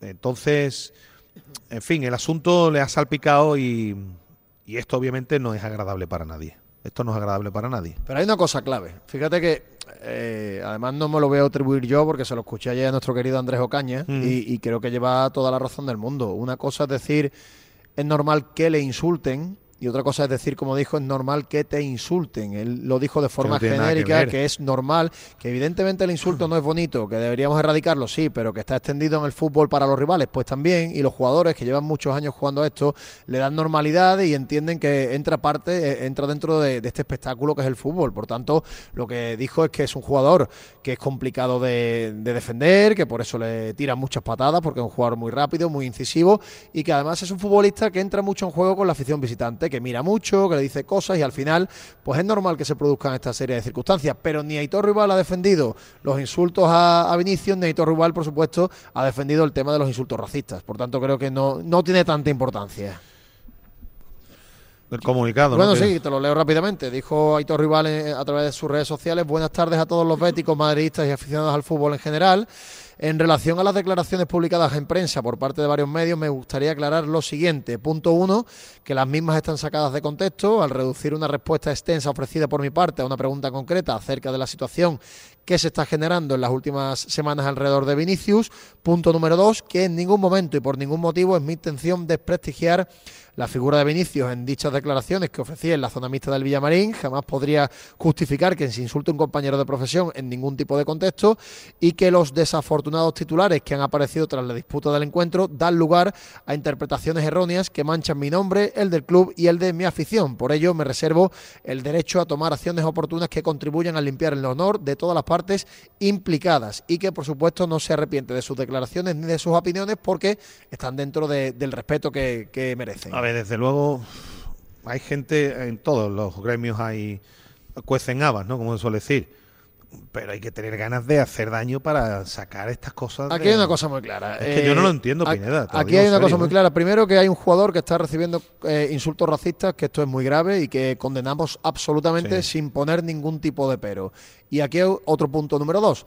Aquí hay un futbolista que le encanta y le va a la marcha, porque a Vinicius le va a la marcha, porque mira la grada, porque se ríe, porque dice cosas, y en el fútbol a los jugadores que hacen este tipo de cosas, pues a veces te insultan y a veces te pitan, y hay que darle naturalidad dentro de que esto no está bien, porque no está bien, pero es que esto es algo más o menos normal. Cuando tú vas a un campo visitante y miras dos veces a la grada, haces un caño y te ríes, pues es normal que la gente se enfade. Ahora, que Aitor Rival ha defendido esto, ni mucho menos. Por tanto, creo que es algo eh, que mucha parte de la prensa, sobre todo a nivel nacional, la prensa del Real Madrid, eh, siempre busca este tipo de enemigos para defender a los suyos. Ya le ha pasado al, al chico del Cádiz, a Iván Alejo, le pasó a Raillo, le ha pasado a más feo y ahora van a intentar cogerla con Aitor Rival. A nivel mediático, evidentemente, todo lo que ocurre y todo No se puede competir contra ellos. En torno al Real Madrid no vamos a, a- a descubrir aquí absolutamente nada. Pero el otro día hablaba yo con un compañero también a nivel nacional que decía, hay que ver, es que a Vinicius es verdad, ¿no? Por su forma de juego, es un chico al que, que recibe muchas patadas. Y, ¿Y Fekir no la recibe? Claro, y yo le contesté, es que Fekir ha sido el que más patadas ha recibido sistemáticamente en las últimas ligas, pero como juega en el Betis, claro. pues no tiene la repercusión. ¿Justificamos las patadas a Fekir? No. ¿Son normales? Sí. ¿Por qué? Porque es un jugador bueno. Creo que llegó a ser el futbolista que más falta recibía de las cinco ligas. Futbolista bueno, futbolista que utiliza su cuerpo para jugar y ser superior a los demás y los demás lo paran con patadas. ¿Qué hace Vinicius? Utiliza su velocidad para ser superior y los rivales lo paran con patadas. Es que es normal. Y ya te digo yo que si jugase en el Real Madrid o en el Barcelona, ni la mitad de las expulsiones que ha recibido Fekir por sacar el brazo por las, supuesto, hubiese, por supuesto. Como el otro día, el colegiado no le enseña cartulina Bravo y cartulina Vinicius, porque era cartulina María para los dos, y no se la enseña porque Vinicius ya tenía una. Pero en fin, eh, estamos, insisto, en el otro día para mí eh, el colegiado tampoco influyó en el en, el devenir del encuentro. Pues hace menos de una hora, Pineda, ha salido esta noticia del Betis, ¿no? El Betis convoca un concurso internacional de arquitectura para el proyecto del nuevo estadio, sí. con el inicio de las obras previsto para el mes de junio de 2024. Es decir, que estamos a un mes y pico para que se inicien las obras en el Coliseo Verde y Blanco. El Consejo de Administración. Un año y pico, un año y pico. Un año y pico. Un año y pico, un año y pico. Sí, bueno, primero hay que acreditarse, luego hay que presentar el proyecto. Ha abierto el plazo para la recepción de la documentación. Correcto. Y después las condiciones de la... Bueno, la, la, idea consistirá en el diseño de una nueva grada de preferencia y la actuación sobre elementos exteriores e interiores en el resto de las gradas de Gol Norte, Fondo y Gol Sur, el diseño de la cubierta, así como la ordenación de la totalidad de la parcela, que se adapte a las nuevas tendencias estéticas del proyecto de la marca Real Betis Balompié. Eh, ha hablado de este asunto el el, CEO del Betis, de Ramón Alarcón. Ramón Alarcón, sí, si te parece vamos a escuchar el sonido hablando de este asunto, de las obras que obviamente van a dar eh, por, con un estadio muy completo, mucho más homogéneo y mucho más bonito. Y cubierto. Y cubierto, que es muy importante para la gente. La gran infraestructura que queremos desarrollar es el nuevo estadio, que va a ser el pulmón financiero del Betis del futuro y el pulmón y el gran orgullo de los béticos que van a venir a su casa a, su casa, que va a ser una casa absolutamente moderna y adaptada a los nuevos tiempos. Es un lugar que vamos a dotar de infraestructuras y de medios para que todas las personas, personas quieran venir todos los días. Cada día la oferta de servicios será distinta. Lógicamente, el día de partido, el partido es lo que mandará, pero el resto de, días podremos organizar multitud de eventos y multitud de zonas comerciales que hagan que todos los días eh, miles de personas que acudan al Estadio de Llamarí y esa es una de las formas de que ese estadio sea el icono de marca del de Javier, pero también ese pulmón financiero que es necesario. Existen las dos posibilidades, y están las dos en estudio, irnos a la cartuja o quedarnos aquí en el estadio. Las dos tienen sus pros y sus contras, que todo el mundo nos podemos imaginar. Eh, principalmente el mayor contra de quedarnos aquí en el estadio es la reducción del aforo, que ahora mismo tendríamos más abonados que aforo disponible. Eh, pues la ventaja que tiene es quedarnos en nuestra casa, que todo el bético le gusta venir al fútbol al Villamarín y por otro lado está la Cartuja, que tiene la ventaja de que no habría limitaciones de aforo, pero que lógicamente tendríamos que estar fuera de nuestra casa. Entonces estamos estudiando a ver eh, finalmente cómo lo hacemos y en qué plazos estamos fuera del Villamarín, si tuviéramos o si durante toda la obra permanecemos aquí.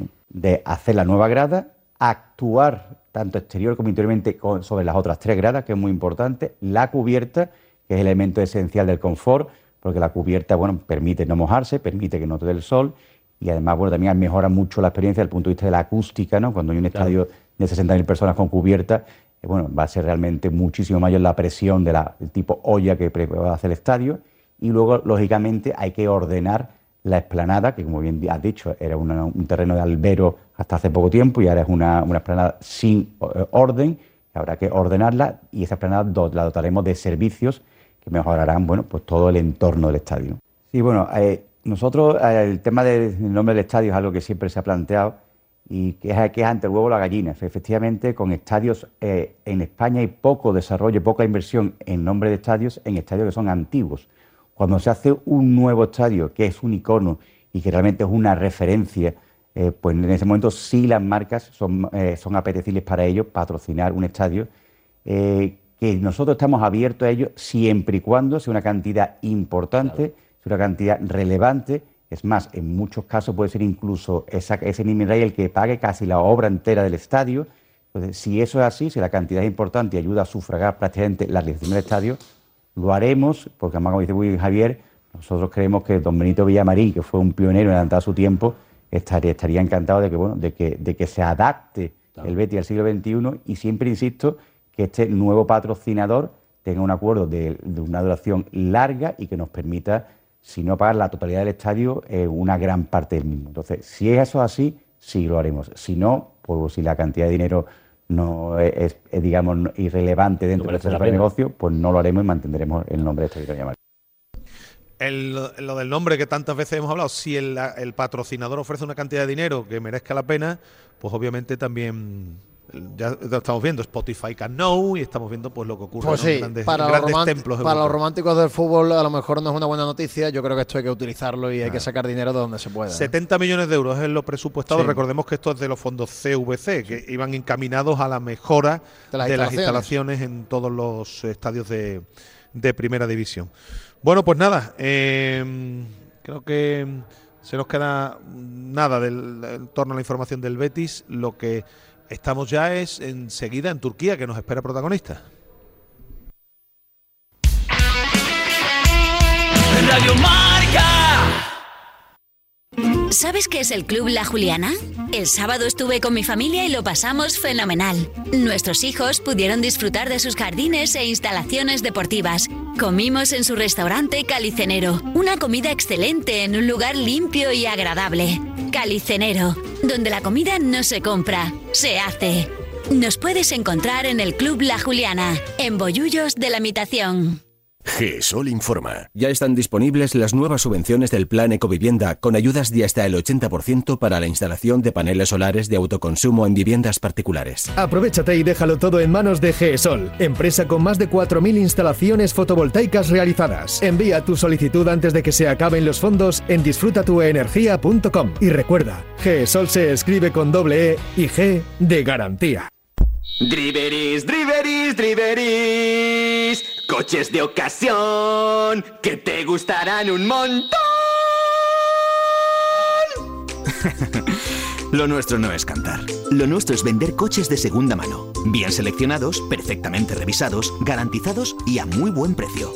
Si buscas coche de ocasión, entra en driveris.es o acércate a tu tienda más cercana y elige entre más de mil coches de todas las marcas. Driveris, vehículos de ocasión de verdad.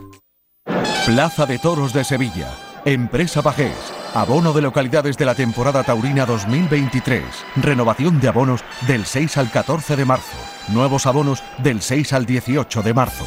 Abono especial para jóvenes y jubilados. Posibilidad del pago fraccionado del abono. Horas de taquilla de 10 a 2 y de 5 a 8 en las taquillas oficiales de la empresa. En la Plaza de Toros, Paseo de Colón. Lamaestranza.es. Patrocinado por Caja Rural del Sur.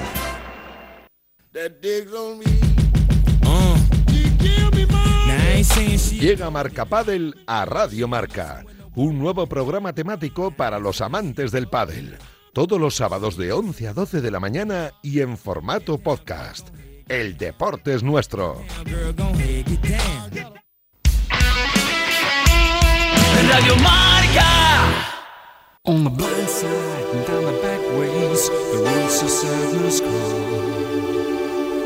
When you can't get what you need, you feel like taking a toast to it all. The sweet talk make a better man. You can feel the darkness rise. Sometimes you don't know what you're fighting for. You don't know who it is you despise. I am the Hallelujah Man. Break all the rules. I'm the king of fools. I'm the renegade. In this great time. Bueno, pues ya, ya, ya les decíamos que íbamos a tener hoy un programa un tanto internacional. Y tenemos que irnos también a Turquía, Pineda. Tenemos que darnos una vuelta por Estambul. Sí, señor, porque allí hay un español en el cuerpo técnico eh, buscándose la vida. Segundo de Okan Buruk, el técnico del Galatasaray. En un club evidentemente histórico, uno de los clubes más importantes de, de Turquía, de Estambul, también haciendo algunos años, temporadas en Europa muy interesantes y que conoce perfectamente, a pesar de que lleva solamente media temporada por allí, pues conoce perfectamente tanto la liga como al rival del Sevilla que también nos interesa preguntarle algún que otro detalle. El líder, Pineda, de la Liga Turca. Correcto. ¿Eh? Con jugadores muy destacados. Estaba mirando la plantilla. Bueno, gente como Fernando Muslera, Víctor Nelson, eh, futbolistas muy conocidos, Lucas Torreira, Sergio Olivera, Nicolo Zaniolo. Y, uno que te suena a ti perfectamente, ¿no? Don, Juan Mata, ¿no? Sí, señor. ¿Eh? eh Actur, Koglu también, Mauro Icardi, Dries Mertens, unos cuantos aquí conocidos. ¿eh? Sí, señor. No está mal, no está mal.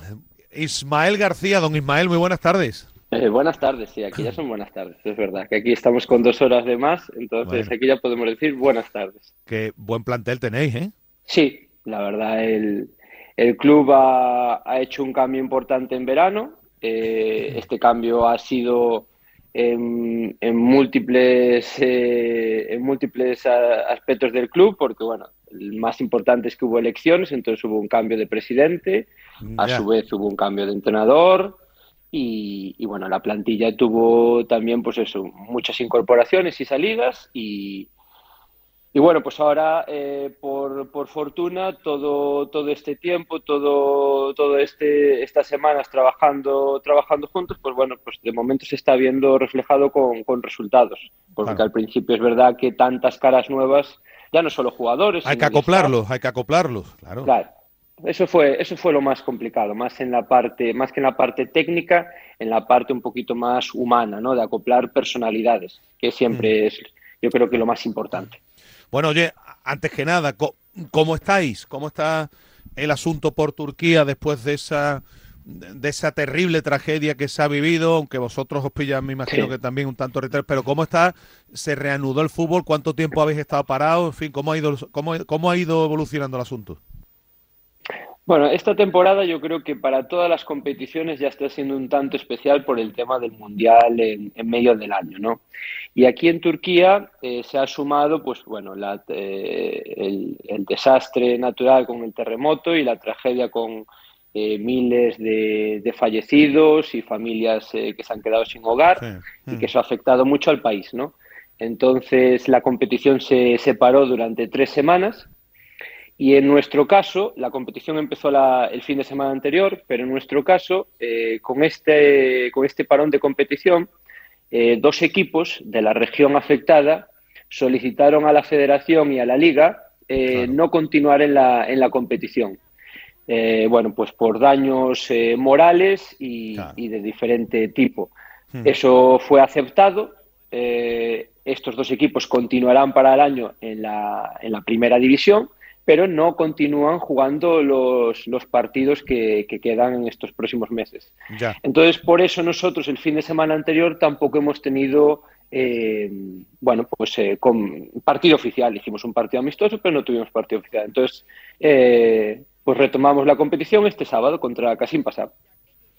Bueno, y ahí estáis, líderes 57 y segundo, que es del poco del, para eso te hemos llamado, para hablar un poco del rival del Sevilla, Fenerbahce con 51, ya Besiktas tiene 43. Es decir, que, que digamos en la pelea arriba por el título estáis los dos. Sí, aunque es verdad que aún quedan, aún quedan tres meses, todo indica, todo indica a que, a que posiblemente pues la, la rivalidad Galatasaray-Fenerbahce será la que, la que se lleve el título. De momento nosotros tenemos eh, una, una, ligera ventaja, pero, pero bueno, pues eh, como, como todo el mundo sabe, eh, hay que ir con ese tópico del fútbol, pero tanta realidad que dice que es partido a partido, ¿no? Porque, porque bueno, porque es una liga que cambia mucho. Nosotros llegamos a estar a siete puntos de, por debajo de, de Fenerbahce y mira la situación. Entonces, bueno, vamos a, a seguir con, con, la misma mentalidad, de seguir trabajando bien y de intentar, pues eso, mejorar semana a semana.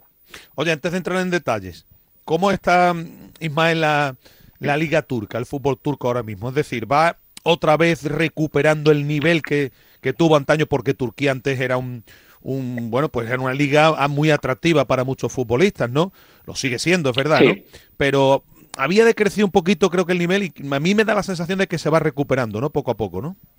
Sí, mira, yo eh, al final, pues eh, como, como vosotros sabéis perfectamente, en el fútbol en los últimos años la importancia del dinero, si siempre ha sido importante, se ha multiplicado, ¿no? Entonces, bueno, pues en muchos clubes, en muchas ligas han entrado eh, grupos de otros países, de otras regiones, comprando clubes, y yo creo que eso siempre ha hecho crecer una competición Después también los derechos de televisión han sido un factor importante.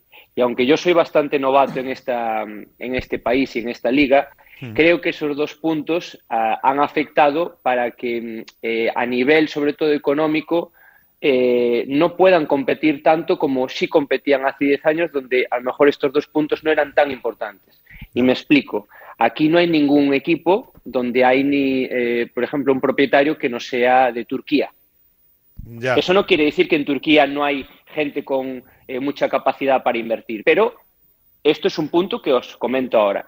Y el segundo, los derechos de televisión aquí han bajado mucho. Entonces, eh, eso ha afectado también a todos los equipos. Para que os hagáis una idea, solo en un año, solo en un año, eh, los derechos de televisión han bajado un 40% pues para todos los equipos. Claro. Entonces, eso tiene que afectar. Y después, otra cosa que, ya es fuera de lo, de lo futbolístico, pues eh, también os voy a dar un dato que, es que yo lo vivo en el día a día con la gente, sobre todo local, que la lira turca se ha devaluado en tres años eh, más del 50%. Entonces, todo esto tiene que afectar para que al final el fútbol, que aquí es una pasión absoluta, en eso no tiene nada que envidiarle a, ninguna, a ningún país eh, top de Europa, es una pasión, estadios espectaculares, eh, jugadores con talento, pero estos tres puntos que os acabo de comentar tienen que afectar. ¿Cómo no van a afectar? Y, lo que sí llama mucho la, atención, después de todo esto que nos has comentado, el tema económico, tema de derechos y demás, analizando un poco las plantillas, eh, en Fenerbahce sí que conocemos a Ener Valencia, que ha hecho un buen mundial, a Michi Basuagi, a Enremor, que estuvo en el Celta, pero es verdad que la plantilla de Galatasaray es mucho más llamativa, ¿no? Tiene jugadores de una trayectoria mucho más consolidada a nivel internacional, que hay bastante diferencia entre vuestra plantilla y el resto de equipos, o al menos la sensación que a mí me da. Sí, es cierto que aquí, pues eso, tenemos jugadores que tienen, eh, pues han tenido una carrera espectacular, lo siguen demostrando su gran nivel, eh, pero por ejemplo Fenerbahce, eh, quizás, quizás incluso os comento para mí, algunos jugadores los podía conocer por algún partido que he visto en competición europea, pero yo no, no puedo no puedo mentir diciendo que yo era un gran conocedor de la liga turca, porque no lo era pero antes de llegar aquí, pero Fenerbahce para mí, como otros equipos, tienen jugadores muy interesantes. Eh, por ejemplo, ahora en este mercado de invierno, el Nisa de, Francia ha comprado un jugador por 14 millones de euros del Başakşehir. Entonces, en la liga turca, claro que hay buenos jugadores, pero eh, a veces, pues eso, lógicamente cuando no, no conocemos mucho la competición, lo que nos llama la atención, pues eso, son más los nombres. Pero el Fenerbahce tiene jugadores, para mí, dos o tres, que, tienen una progresión muy buena, ya están en un club muy grande como el Fenerbahce, pero que tienen una progresión de, poder a un equipo también grande como aquí dicen de Europa. Y por meternos eh, en materia, conocer ya un poquito más en detalle este conjunto turco, el Fenerbahce, que tiene un técnico también muy mediático como Jorge Jesús, jugadores que, te, he mencionado. Bueno, eh, ¿cómo juega este Fenerbahce? ¿Cuáles son sus puntos fuertes? ¿En qué se tiene que centrar el, el Sevilla? ¿En qué se tiene que fijar? Bueno, primero yo no soy nadie para, para decirle en qué se tienen que centrar porque estoy convencido que, el Sevilla y el staff ha hecho un trabajo espectacular para. Sí, sí, pero, pero, seguro, pero seguro que tú los conoces mejor, que los tienes además muy cerquita. No, yo, yo puedo dar mi opinión. Yo puedo, Mejor o peor no lo sé, yo puedo dar mi opinión. Mira, eh, Fenerbahce es un equipo que, que para mí, eh, sobre todo el primer tercio de temporada, eh, tuvo un nivel de intensidad eh, grandísimo llevando una presión altísima a todo campo y después con balón no, no teniendo mucho dominio, pero sí siendo muy verticales. en, este primer, en este primer tramo de temporada, para mí, eh, esto sería lo, que destacaría. Eh, es cierto que los últimos partidos, eh, para mí, han hecho un poquito más mix, sobre todo en cuanto a, a la parte de pressing. ¿no? no los he visto tan presionantes como, como este inicio de temporada, pero sigue siendo para mí una característica fundamental, que es un equipo que intenta ser agresivo sin balón, es un equipo que intenta presionar en campo contrario y después creo que siguen insistiendo mucho en eso, en ser verticales, en buscar rápido balones a área y, a partir de ahí volver a intentar ganar el balón en campo contrario. Últimos partidos ya eh, creo que se ha establecido un poquito el sistema de cuatro, eh, cuatro defensores, pero ha sido un equipo que ha sido muy rico a nivel táctico. Ha variado mucho y ha jugado a veces con tres centrales eh, y con tres arriba, otras veces con tres centrales y con dos arriba y con tres mediocampistas. Ha variado bastante. Al final es cierto, al final es cierto que aunque últimamente están jugando con cuatro en línea defensiva, a veces Arao, que es un pivote defensivo que para ellos es un jugador capital, se mete tanto entre centrales que a veces, pues eso, parece que sobre todo en, fase de construcción están con, con tres jugadores atrás. Pero bueno, es un equipo para mí que tiene jugadores muy interesantes y sobre todo destacaría esa intensidad sin balón. O sea, ellos juegan, están jugando entonces ahora, perdón, 4-4-2. Sí, depende también a veces las características de, eso, de ese 4-4-2 el que juega en banda. Pues mira, si juega Rossi, al final no deja de ser un delantero que viene mucho y que se acerca al área. Si juega Irfan Yang eh, es completamente diferente porque es ese, ese, jugador de talento. Pues para que os hagáis una idea, es un poquito más suso, ¿no? De que viene hacia adentro. Bueno, al final lo más importante, más que los sistemas, vosotros lo sabéis perfectamente, son los jugadores, ¿no? Entonces, eh, me ha llamado mi, duda, mi duda Sí, perdona, me ha llamado la atención una cosa que has dicho, eh, porque lo hemos comentado Pineda en varias ocasiones. Al Sevilla, los equipos que le, le están creando problemas son los que vienen a buscarle a su propio campo. Es decir, aquí hemos visto partidos últimamente de liga en el Sánchez Pizjuán ante rivales como por ejemplo el Cádiz o el Getafe, que le ha dejado al Sevilla, digamos, tener la pelota y es donde ha, sacado con más facilidad los partidos o los ha sacado adelante. Pero cuando un equipo viene, ¿verdad, Pineda, a buscar al Sevilla? Es cuando ha tenido problemas el equipo. Y, y, tú hablabas precisamente, Ismael, de que este equipo es agresivo en la presión. ¿Tú lo ves el jueves yendo a buscar al Sevilla a su campo? Eh, repito, yo no sé lo que va a pasar el jueves, yo sí que sé lo que ha pasado, lo que va de temporada. O, lo que viene haciendo. Competición local, claro, yo, yo me sorprendería mucho ver un Fenerbahce especulativo. Me sorprendería, pero muchísimo, muchísimo. Eh, ponga el jugador que ponga en, cualquier posición, me sorprendería muchísimo. Y repito, es un equipo que es cierto que en los últimos partidos puede que no ha sido tan constante en ese pressing, pero sigue siendo, sin duda, una, una, digamos, fortaleza de ellos, el ser agresivos sin balón. Entonces, a mí me sorprendería mucho que ellos eh, se replegasen, sinceramente. En, en el sentido de los delanteros, eh, evidentemente por eh, datos, por números, llama muchísimo la aportación eh, goleadora de Ener Valencia, que es un veterano, que tiene 33 años, pero que, este año está haciendo posiblemente su mejor temporada en cuanto a capacidad goleadora, ¿no? ¿Te ha llamado la atención? Lo hizo muy bien. Sí, no sé, lo, hizo muy bien, lo hizo muy bien en el Mundial. También. Y ya, ya, ya es oficial que ha fichado por un equipo de, la Serie de, de Brasil, entonces para el año no va a continuar. Y después, mira, una cosa que también, obviamente, eh, vosotros lo, sabréis, pero yo creo que también es muy importante. Yo vi al Fenerbahce haciendo mucho cambio Europa League, Liga, Europa League, Liga, ¿no? Hay otros equipos que no hacen tantos cambios. Claro, eh, yo creo que el Fenerbahce eh, va a ser un factor muy importante que este fin de semana próximo ellos no tienen competición. Ah, amigo, ya, claro. Eso, es muy importante, creo yo, y que vienen de jugar sábado.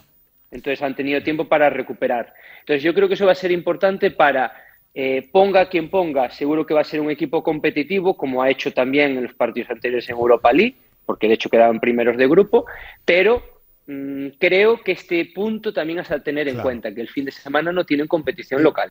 ¿Y ves mucha diferencia en los partidos como visitante, en los partidos de local, tanto Fenerbahce como en general los equipos turcos? ¿Crees que puede ser una cara totalmente distinta en cuanto a, la hora de afrontar el partido, el planteamiento? ¿Cómo ves ese, ese factor? Yo, yo de Fenerbahce, pues te diría que he visto muchos partidos y los de Europa incluso también fuera de casa. Yo vi que seguían teniendo una, una dinámica parecida. Eh, sobre todo, repito, en ese pressing y en esa intensidad sin balón. Para mí, la única duda, más que el, estilo, es si van a jugar con tres centrales o no. Yo creo que esa es la única duda que yo tendría. Pero, pero más allá, repito, del, del sistema, es la propuesta y el estilo de juego. Y el estilo de juego yo sigo pensando que el Fenerbahce va a ser agresivo sin balón. Oye, te he leído en alguna que otra entrevista eh, que eres un enamorado del ambiente del fútbol turco. Nos has dicho que no hay nada que envidiarle a cómo se ve aquí en España. Bueno, yo te puedo decir, Pineda, que estuve en la eliminatoria de Liga de Campeones hace ya unas temporadas, Fenerbahce en Sevilla. 2007-2008. Y ya cuando llegamos allí, vamos en el autobús de la prensa, llegando dos horas y media o tres horas antes, que creo que íbamos, y veíamos cómo estaba aquello pues la verdad es que uno se queda, se queda asombrado. Y lo que decía Ismael, es tremendo el ambiente allí, ¿eh? Es, alucinante. Es que es alucinante. Es que, es que, vamos, yo, las cosas que estoy viviendo, yo vengo de dos años en la Serie A, de trabajar en el Udinese. Y, hombre, eh, en Italia, claro que también hay ambiente, pero yo os lo digo sinceramente, yo, es que ya, ya por ejemplo, imaginad, en, en pretemporada, nos vamos a Austria, que es cierto que en Austria y en Alemania hay mucha comunidad turca, ¿vale? Hmm. Sí, pero que, no deja de ser pretemporada. Eh, es, que, es que yo recuerdo el primer partido amistoso que jugamos contra el Sturm Graz allí en, Austria. Eh, es que había 6.000 aficionados con bengalas. Increíble. es, que, sí. Entonces, para que ya os hagáis una idea, en pretemporada, en julio, sin ningún fichaje ni de Icardi, ni de Mata, ni de Mertens, eh, era eso imaginad, imaginad, es, es un ambiente espectacular, espectacular. Oye, yo quería preguntarte, más allá de, eh, de Ener Valencia y de Michi Batsuagi, ¿qué, ¿a qué futbolistas hay que estar atentos en el Fenerbahce? ¿Qué futbolistas a ti especialmente te llaman la atención? Bueno, a mí hay un jugador, os voy a decir, pues eso, jugadores que, me parecen muy, muy importantes. Eh, Ener Valencia me parece muy importante, Arao me parece muy importante para el entrenador, que es un medio centro defensivo. Eh, después. Eh, Arao, que es el, el, Fernando, de ellos, ¿no? Para que nos entendamos. Exacto, exacto, exacto. Sí, sí, sí, sí, sí. Un perfil muy, muy parecido. Muy parecido. Eh, después hay jugadores con mucho talento, como Irfan Yang, que es muy conocido aquí. Lincoln también es un jugador importante. Y después yo sobre todo es eso, hay tres jugadores mm, que, los destacaría incluso porque quizás a lo mejor si no sigues mucho la liga turca es normal que no los conozcas, pero yo creo que son jugadores a, tener en cuenta para los próximos dos, tres años. Eh, sin duda, un carrilero o lateral que puede jugar en ambas bandas, Ferdi, a mí es posiblemente de jugadores turcos uno de los que más me ha sorprendido en el campeonato. Me parece que le queda poco en Turquía. Eh, después el, central, el Salai, me parece un central también muy interesante. Este creo que tiene que mejorar. Sí, creo que tiene que mejorar un poquito eh, con, balón, pero tiene unas condiciones muy, muy, muy buenas. Y después el, talento, el talento joven de, Turquía, que ese ya no es ningún descubrimiento, pese a que tenga 17, 17 años, es Arda Guler, ¿no? Es un jugador pues, pues diferente, es un jugador diferente, eh, un media puntita de, muchísima clase y que, y que, bueno, pues eh, veremos cuál es su evolución, porque jugadores turcos con muchísimo talento eh, ha habido en los últimos años. Habéis nombrado para mí un claro ejemplo que es Emre Mor, ¿no? que, bueno, llegó a estar en Borussia Dortmund, después en Celta de Vigo y que no tuvo esa, esa progresión que se esperaba de él. De este chico, bueno, cuando lo ves, pues ves que tiene ese talento diferente diferente y vamos a ver su progresión. Bueno, la última por mi parte, ¿no?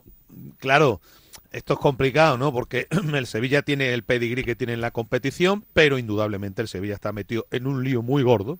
Y cuando decimos un lío muy, muy, muy gordo, porque además que fíjate si conocemos la situación en Liga, em, viendo cómo está el Fenerbahce, viendo cómo está el Sevilla, eliminatoria, a ver, ¿cómo la ves? Igualada, ligeramente favorito el Sevilla, ligeramente favorito el Fenerbahce. Eh, sinceramente, sinceramente creo que está muy, muy igualada. Creo que está muy igualada. Eh, porque creo que el Fenerbahce está en una muy buena línea y entonces creo que eso, eh, jugando también, pues eso, el segundo partido en casa, por mucho que ahora no por mucho que ahora no valga el factor doble del gol y todo, pero bueno, creo que eso también es un componente importante. Yo la veo igualada. Ligeramente, ligeramente favorito diría el Sevilla, pero, pero quizás eso, para el público español, eh, que no espere que esto va a ser un paseo. Yo tengo dos curiosidades. La primera eh, es más para por ti y por tu equipo. Eh, ¿Cómo terminas tú en Galatasaray? Porque hemos visto que es un cuerpo técnico con muchas nacionalidades. es peculiar. Cuéntanos, ¿no? ¿Cómo, ¿Cómo surge esta oportunidad? Porque es muy llamativo siempre ver a españoles cómo vais buscando la vida por, el fútbol europeo y fútbol también fuera de Europa. Sí, bueno, eh, muchas nacionalidades no, hay nacionalidad turca y, una española y se acabó. Pero eh, no, este entrenador eh, ya tiene su, carrera importante como entrenador. ganó la liga con el Istanbul Başakşehir hace tres años, ganó la Copa también con un equipo de mitad de tabla. Entonces, bueno, ya tiene una carrera importante como, como entrenador. Pero a su vez, él también fue un jugador muy, muy, muy, muy importante. Sí, sí. Pero eh, jugador eh, fundamental en esa Turquía del 2002 Con del Mundial. Exacto, Hakan Sukur, Emre, bueno, eh, todo, toda esa generación que es la generación de oro, pues como la generación que puede ser para nosotros, esa la que ganó dos Eurocopas y un Mundial, aquí en Turquía es esa. Y este entrenador jugó tres años en el Inter de Milán. Entonces sigue teniendo sus contactos en Italia y él, después de su última experiencia, pues eh, estaba buscando pues, eh, un entrenador eh, que lo pudiese ayudar, pues también es eso, trayendo una metodología, como, como él me dijo en, la primera vez que, pudimos charlar, más europea, que él quería incorporar un poquito más esa línea europea. Y, fue así, por medio de alguna persona en, común, nos pusieron en, en contacto, hubo buen feeling y finalmente cuando las elecciones eh, sucedieron y él fue el primer entrenador, me lo propuso. Yo, después de dos años en Udinese, estaba muy contento. De hecho, yo tenía la, renovación hecha, pero consideré oportuno pues que, este paso de venir a un gran club e intentar hacerlo bien con un entrenador con el cual había tenido muy buen feeling en, esas primeras semanas, pues era, era lo correcto. ¿En qué mes llegaste? Pues, pues yo llegué en julio cuando empezó la, pretemporada. O sea que a lo mejor no te dio tiempo casi de conocer a Marcao, pero a Víctor Nelson sí, no te lo digo porque son dos nombres muy vinculados con, el Sevilla en, el, último, en el último verano, claro. Eh, a Marcao lo llegué a conocer, sí, lo llegué a conocer, de hecho, dos días antes de que se va. Eh, hablé con él, bueno, ya estaba hecho por el Sevilla, ¿no? Y hablé con él en el gimnasio, recuerdo, y, y aparte es que lo conocía ya del Chávez, entonces, bueno, pues tuvimos ahí una conversación graciosa y, bueno, pues me, pareció, me pareció buena, buena gente. Y Víctor Nelson, pues sí, soy consciente que, ha estado asociado a, al Sevilla Fútbol Club y, bueno, solo puedo decir pues eso, que es un central que, que en los últimos dos años está teniendo un nivel eh, muy constante y que está creciendo mucho. Incluso, pues bueno, ha participado en un partido en el Mundial con Dinamarca y, bueno, pues que tiene, tiene una progresión pues eh, muy buena. Bueno, pues nada, Ismael, casi un placer charlar contigo este ratito. Em, el placer ha sido mío. Nos alegra que nos hayas un poco ah, mm, ilustrado sobre la, Liga Turca, y sobre el Fenerbahce y todos estos detalles que yo creo que son interesantes de cara al aficionado y de cara a esa eliminatoria interesante que, se avecina. Pues lo dicho, que te vayan muy bien las cosas y que te mandamos un abrazo. Un abrazo para vosotros y muchas gracias. Bueno, eh, eh, en lo deportivo, bueno, han estado hoy allí otra vez los gerifaltes, ¿no? Con San Paolo. Sí, ha estado presidente, vicepresidente y Monchi muy encima de San Paolo para mostrar ese apoyo también público, para que el vestuario sepa que hay que estar con el entrenador para los dos partidos estos que hay esta semana. Y en cuanto a los entrenamientos, te cuento rápidamente. Bueno, espérate, antes que nada, que ahora te me vas a contar que efectivamente eh, la noticia del día no puede ser otra que los detalles que rodean a los dos partidos de los equipos europeos de los equipos sevillanos, que nos llega de la mano de nuestros amigos de Insolac llevan más de 18 años dedicados a la instalación de energía fotovoltaica. Aprovecha las subvenciones para las comunidades de vecinos y empieza a ahorrar en la factura de la luz. Polígono Industrial Nueva Espaldilla, Alcalá de Guadaira. 954-529-942 o en insolarrenovables.com. Y me decías que, o te iba a preguntar yo por Bade. Se sigue poniendo a punto, pero al margen del grupo. No está trabajando con el grupo, por tanto, todo lo que sea jugar el jueves es forzar, es arriesgar, y para el domingo sí que va a estar al 100% seguro. Pero de momento sigue trabajando al margen del grupo. Tengo curiosidad por ver por qué hace San Paoli, a ver por dónde tira. ¿eh? No, tiene, no tiene un asunto fácil San Paoli el jueves. ¿eh? A ver qué hace en cuanto al once inicial. Por cierto, no me quiero olvidar de los oyentes, ¿eh? los oyentes que nos llegan de la mano, ¿eh? como siempre, de nuestros amigos de GESOL y sus instalaciones fotovoltaicas. Nace GESOL VIP para clientes exigentes que buscan un trato preferente para disfrutar de su instalación de autoconsumo solar, instalación sin esperas, compromiso para instalación antes de 10 días, mucho más en disfrutatuenergía.com. Eh, buenas señores, eh, tema San Paoli, eh, ocurrirá lo mismo de siempre.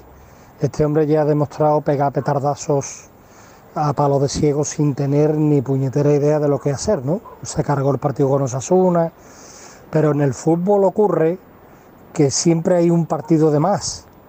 Eh, eh, casi cualquier equipo está en un par de competiciones como mínimo y ocurre que si no hay una debacle monumental como la del Metropolitano el jueves, eh, se espera a la Almería ¿vale? Si en el Almería tampoco ha pasado nada muy grave, ya esperamos a la vuelta con el Fenerbahce en su casa. Y cuando te das cuenta es tarde, ¿vale? Porque es tiempo que pasa que otra persona quizás con esta pandilla, ¿vale? Porque que le quede claro a la gente que nosotros tenemos una pandilla de mitad pandilla, mitad vejestorio, mitad gente que ya no está para jugar en primera división.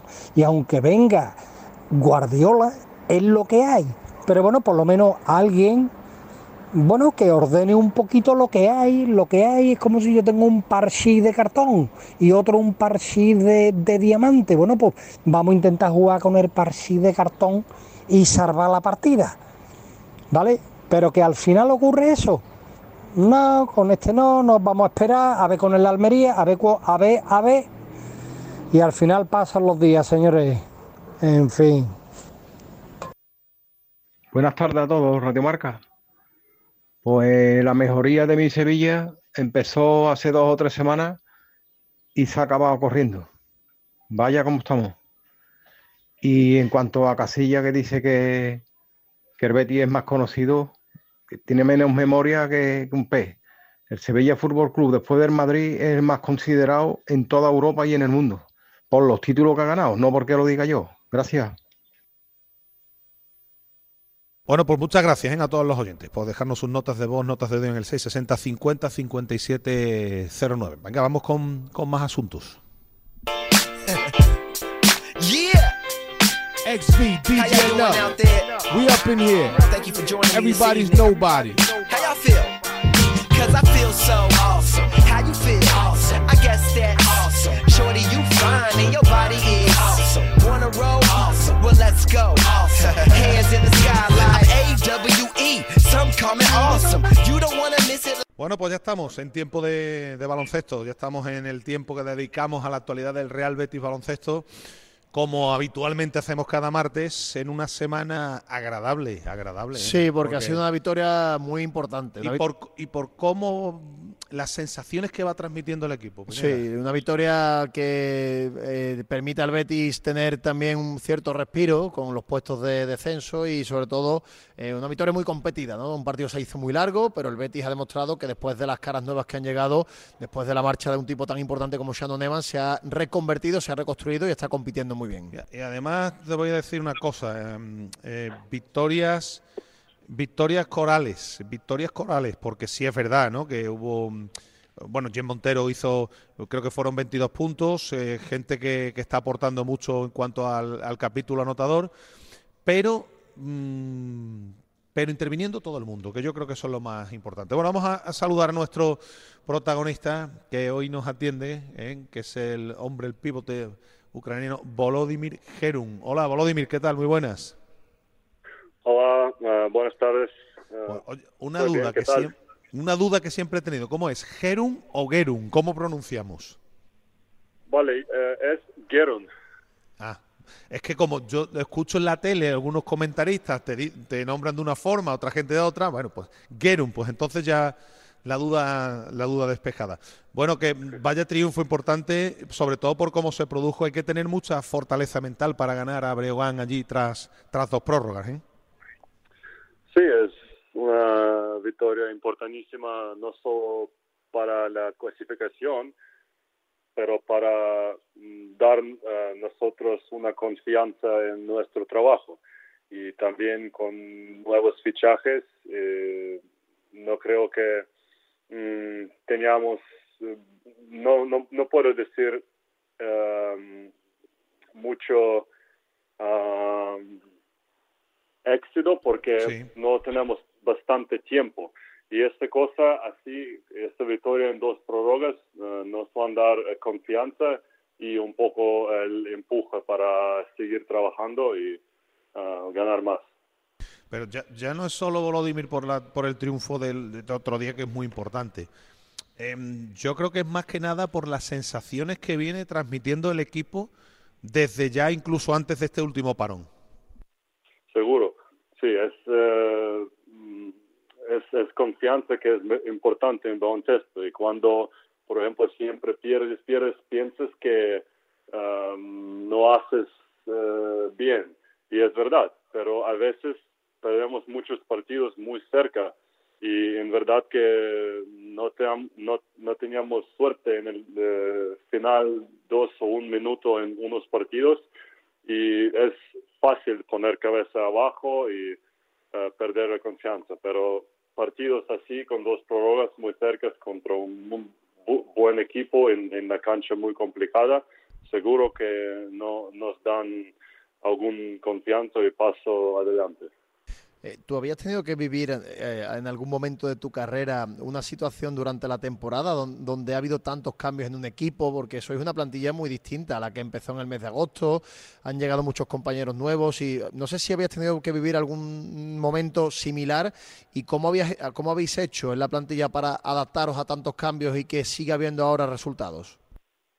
Sí, es verdad, es un, es un poco raro especialmente en, la liga endesa, tener tantos cambios en el medio de temporada cuando tenemos el, mismo entrenador. Pero ah, creo que ellos hacen un buen trabajo para encontrar la gente que puede ah, jugar ese baloncesto o que pide uh, Luis. Y mm, es un poco raro tener tantos cambios, pero creo que ellos adaptan muy bien y suman desde el primer su primer partido. Sí, porque además es muy complicado ¿eh? cómo han entrado ellos, cómo ha llegado Tyson, ¿verdad? Desde el primer día rindiendo a un nivel extraordinario. Jan Montero, parece que han caído de pie, como solemos decir. Eh, bueno, fenomenal el rendimiento, ¿eh?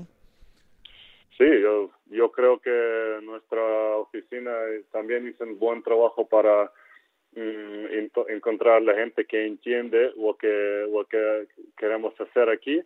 Y también no es fácil, ¿sabes? Encontrar la gente, buena gente para equipo que están bajo de clasificación, porque, ¿sabes? La gente siempre quiere jugar en, en, en equipos que son buenos y tener más dinero y todo y todo, pero creo que encontramos la gente joven y, la gente que tiene mucho talento y también suman desde el principio. Oye, mm, te, pregunto a ti personalmente por la posición en la que tú juegas, ¿no? Porque, hombre, nos consta que, no, que, alrededor del equipo han tenido que cambiar muchas cosas, ¿no? Pero ¿te ha cambiado mucho la forma de jugar desde que, mm, o habéis tenido que cambiar mucho desde que se fue Shannon, Shannon Evans?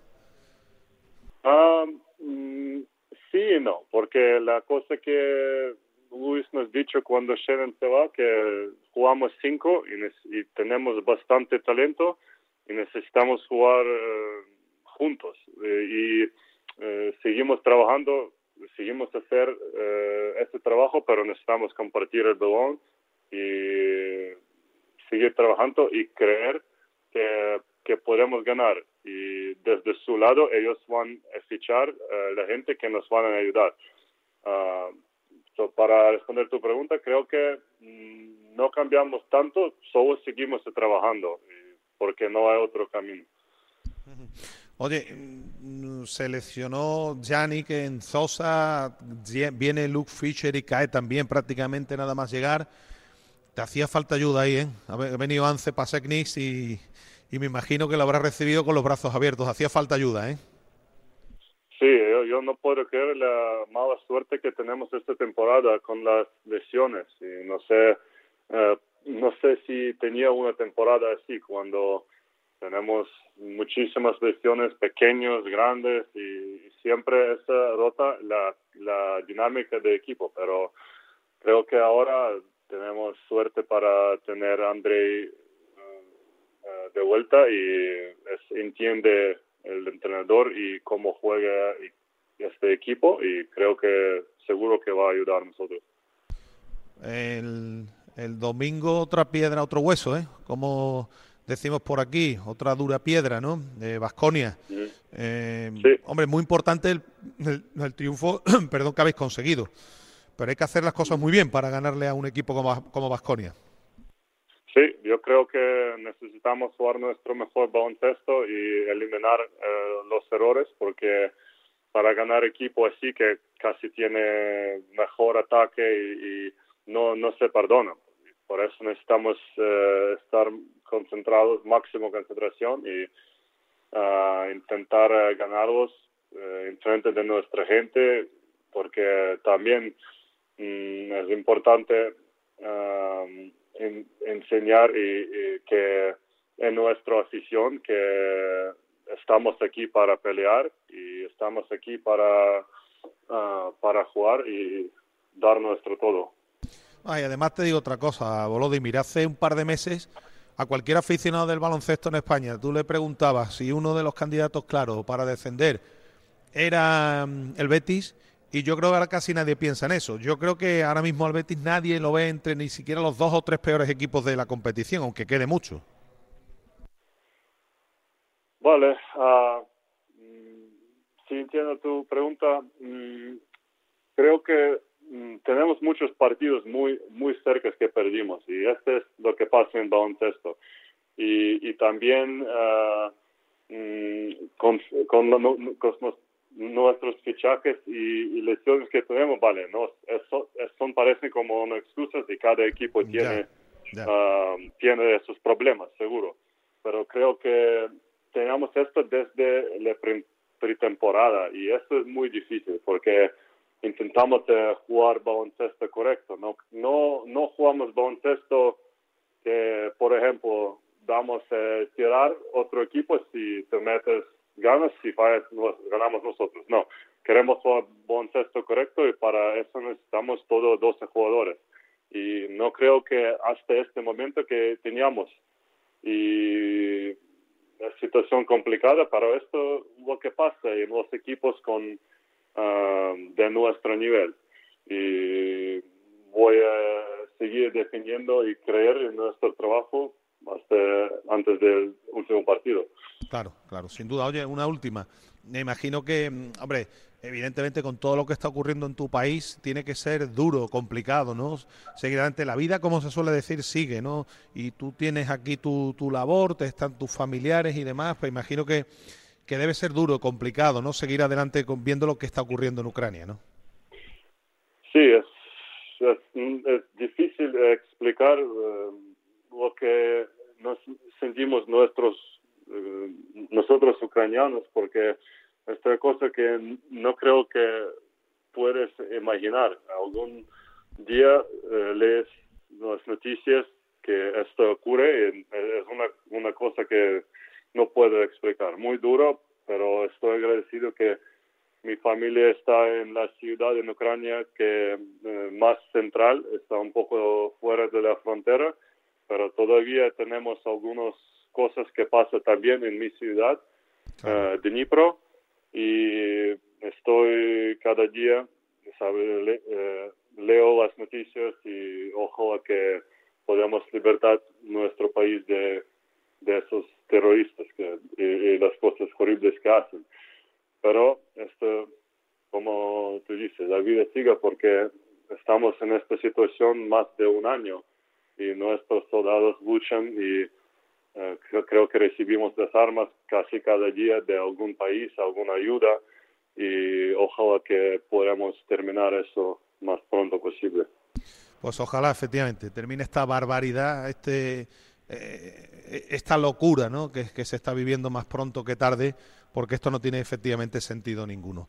Pues nada, Volodymyr Gerun, muchas gracias por atendernos, mucha suerte para el domingo y para lo que resta de temporada. ¿eh? Así que gracias, por estar este rato con nosotros. Muchas gracias. Hasta luego. Bueno, y antes de terminar, nos ocupamos también ¿no? de la gente de esta casa, ¿eh? que, que nos ha acogido como siempre. Venga, vamos.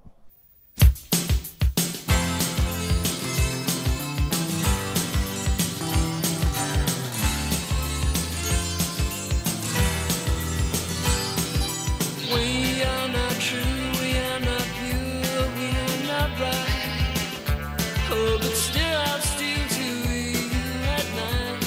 Too selfish by heart, too raw by thought.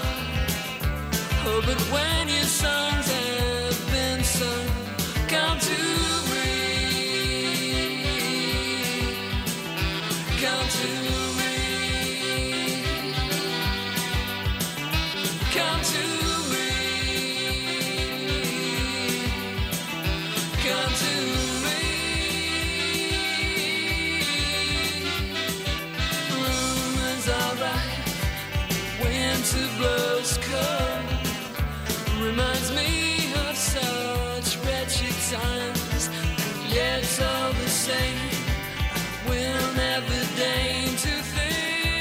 Bueno, pues antes de terminar, eh, obviamente tenemos que ocuparnos de, de, la gente de la casa, ¿no? Digo yo, ¿no? Que habrá que prestar, habrá que prestarle atención a, a nuestros anfitriones que una vez más han abierto las puertas de, de este concesionario para que Directo Marca Sevilla se haga desde aquí. Así que voy a ir saludando, que está por aquí Antonio Lorca, que es el director comercial de esta firma, de Ford. Antonio, ¿qué tal? Sí, muy buena. Muy, buena, muy buenas tardes. De nuevo. Que, Siempre es un placer teneros aquí. Nada, os damos las gracias a vosotros por abrirnos las puertas de, de vuestra casa. ¿eh? Y está también por aquí eh, Alberto da Costa, que me decía Antonio que tiene apellido de, de jugar en la Fiorentina o en el Milan, ¿no? ¿Eh, Antonio? Sí, es una incorporación que tenemos. Precisamente hoy empieza aquí su andadura. Hoy empieza. Hoy empieza en esta tienda. Él ha estado ya durante un mes y pico, durante un mes y medio aproximadamente de formación en la, nuestra tienda principal. Y hoy se hace ya aquí con su nuevo asiento. En su eminencia, calle, eh, su eminencia, calle C6. Aquí está. Eso es, ¿vale? Y él va a ser la persona que va a estar aquí de responsable para la atención de vehículos nuevos y donde vamos a tener pues puesto como siempre toda la gama toda la gama electrificada que nos lleva, que no es poca. Eh, ya tenemos expuesto el Mustang Mach-E, tenemos puesto, expuesto también Kuga PHEV, también va electrificado y bueno, todos los nuevos modelos que nos llegan en este año 2023. Hola Alberto, muy buenas. Hola, buenas tardes. A ver, has dado el botoncito sí, ¿no? O sea, que te, que te estrenas hoy. Nos estrenamos hoy. Bueno, eh, que digo que aquí, aquí te ha tocado en su eminencia, hombre, que es un punto muy importante también para Ford. Es una tienda, como estás viendo, que es preciosa, ¿vale? Está muy bien situada. Y bueno, pues aquí con las puertas abiertas, con los brazos abiertos para atender a todos los clientes que se pasen por aquí. Que seguro, seguro que salen con un Ford, seguro. Hombre, ya estoy viendo que desde luego aquí material tenéis, ¿eh? Sí, pues sí. Estáis incidiendo mucho en, en Mustang, también, bueno, he visto mucho... Eh, eh, el Kuga es un vehículo que se está viendo mucho, prácticamente toda la gama, ¿no? Pero estáis incidiendo también especialmente en el, en el Mustang, que es una auténtica pasada. Correcto, mira, el Mustang Mach-E que ya es un coche reconocido por todo icónico. el mundo, icónico totalmente, y ahora con la gama electrificada tenemos una buena noticia además, que ya tenemos el Mustang Mach-E con plan MOVES, ¿vale? que es una de las ventajas que tiene este nuevo modelo. ¿Vale? Tenemos ya un, un, coche que es capaz de acogerse al plan MOVES y eso hace que también el precio al cliente final sea mucho más económico. ¿Vale? Entonces esto nos va a ayudar a, incrementar las ventas de este modelo icónico, como tú bien dices, Agustín, y, nada, ya lo estamos notando incluso en todos los, todos los clientes que, preguntan por él. Ofrecemos pruebas al 100% de los clientes que estén interesados, sin compromiso de compra. Nosotros tenemos aquí disponible un vehículo para hacer las pruebas, tanto de Maki como de Kuga PHEV y de toda la gama que tenemos nosotros disponible. Lo que pasa, Alberto, que el que haga la prueba con el coche lo tiene difícil para no decidirse, ¿no? Es una pasada, es una pasada. El que lo prueba, vamos, casi yo diría al 100% se decide por él. Y además con el tema del, del plan MOVES ahora tenemos hasta 7.000 euros de descuento, o sea que digamos que, que nos ofrece la ayuda estatal y bueno, pues nos situamos en un precio bastante bastante bueno. Siempre decimos lo mismo, ¿no? Porque claro, todo aquel que está hablando del Mustang se puede asustar un poco a ver esto pero que si viene y se hacen los números después se puede quedar hasta ciertamente sorprendido se puede quedar sorprendido porque además no es solo eh, que el precio digamos competitivo. Por el, por el coche, por lo que pueden valer coches de esa gama en otras marcas también, ¿no? Correcto, para que el coche pueda acogerse al, al plan MOVES tiene que cumplir un requisito que es que esté por debajo de los 45.000 euros de base imponible. Vale. ¿Vale? Con lo cual este coche ya cumple eso. Pero además no solo eso, sino que si eh, conseguimos cerrar el círculo y que el cliente pueda tener la electrificación en casa, sí. pues estamos recargando a precios muy bajos y el coste de tener el coche y de circular con él es bajísimo. ¿Vale? Nosotros aquí, eh, Alberto, que, que, es un especialista en la electrificación, después tiene sus calculadoras donde le hace al cliente ese, ese estudio, esa simulación de lo que puede ahorrar en función de los kilómetros que él haga en, en cada año. Estamos hablando, Alberto, de mucha pasta. Sí, hombre, mucha pasta, pero bueno, es que el coche es, el coche lo merece. Y, la verdad. y más, más y cómo están los, los combustibles hoy en día, ¿no? Efectivamente, claro, ¿no? efectivamente. De hecho, eh, Ford va a tener hasta de, de, de aquí al 2026, sí. va a tener eh, lo que es la gama, digamos, va a tener un modelo eléctrico en, en su gama, en, en, todas las versiones, sí. en todos los modelos. Y en 2030... Bueno, ya, ya, ya faltan pocos, ¿no? Pues porque, sí, la verdad que está prácticamente... Bueno, sí es verdad, estoy viendo híbridos. Híbridos ya prácticamente los, tenéis todos, ¿no? Eh, pero poco a poco vais ampliando la gama de, electric, de eléctricos, faltan pocos ya también, ¿no? Prácticamente está todo ya electrificado, vamos, que es lo que lo que estamos hablando. lo que lo que pasa es que mezclan modelos que son de combustión con modelos ya microhíbridos o, o electrificados o híbridos enchufables. Pero para el 2030 se prevé o la intención de Ford es tener toda la gama electrificada. Eh, siempre decimos lo mismo, Antonio, que aparte de, su eminencia tenéis también la digamos la, base grande, ¿no? Por supuesto, eh, tenemos en el polígono Carretera Amarilla nuestra exposición principal donde llevamos muchísimos años establecidos y, bueno, aquí nos encontramos... Un montón de metros cuadrados que tenéis. Muchísimos metros cuadrados destinados tanto al vehículo comercial, que también somos líderes, claro. Eh, no solo en Ford, sino TISA, es un centro transit y somos líderes en, en la atención al cliente profesional. ¿vale? Eso también lo vamos a hacer desde aquí, también tenemos ya eh, las primeras unidades de vehículo comercial que ya la tenemos aquí, que antes, antes no la teníamos y ahora sí. Y también tenemos en Córdoba y Lucena, también tenemos otras dos instalaciones ampliando, más. Ampliando, Correcto. ¿eh? Exacto. Oye, eh, ¿se va solucionando el tema de las entregas de, vehículos?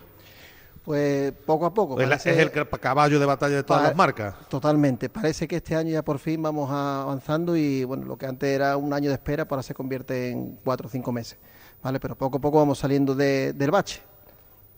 Incluso ya tenemos muchos de los modelos que, sobre todo, por ejemplo, el Kuga, que se fabrica íntegramente en Valencia, en la fábrica de Almusafe. ¿no? Eh, la producción está muy estabilizada y los plazos de entrega, eh, primero hay vehículos de combustión que ya tenemos disponible de entrega inmediata. De hecho, hemos lanzado una oferta en redes sociales y demás para este tipo de vehículos que son entrega inmediata de combustión tradicional, gasolina o diésel.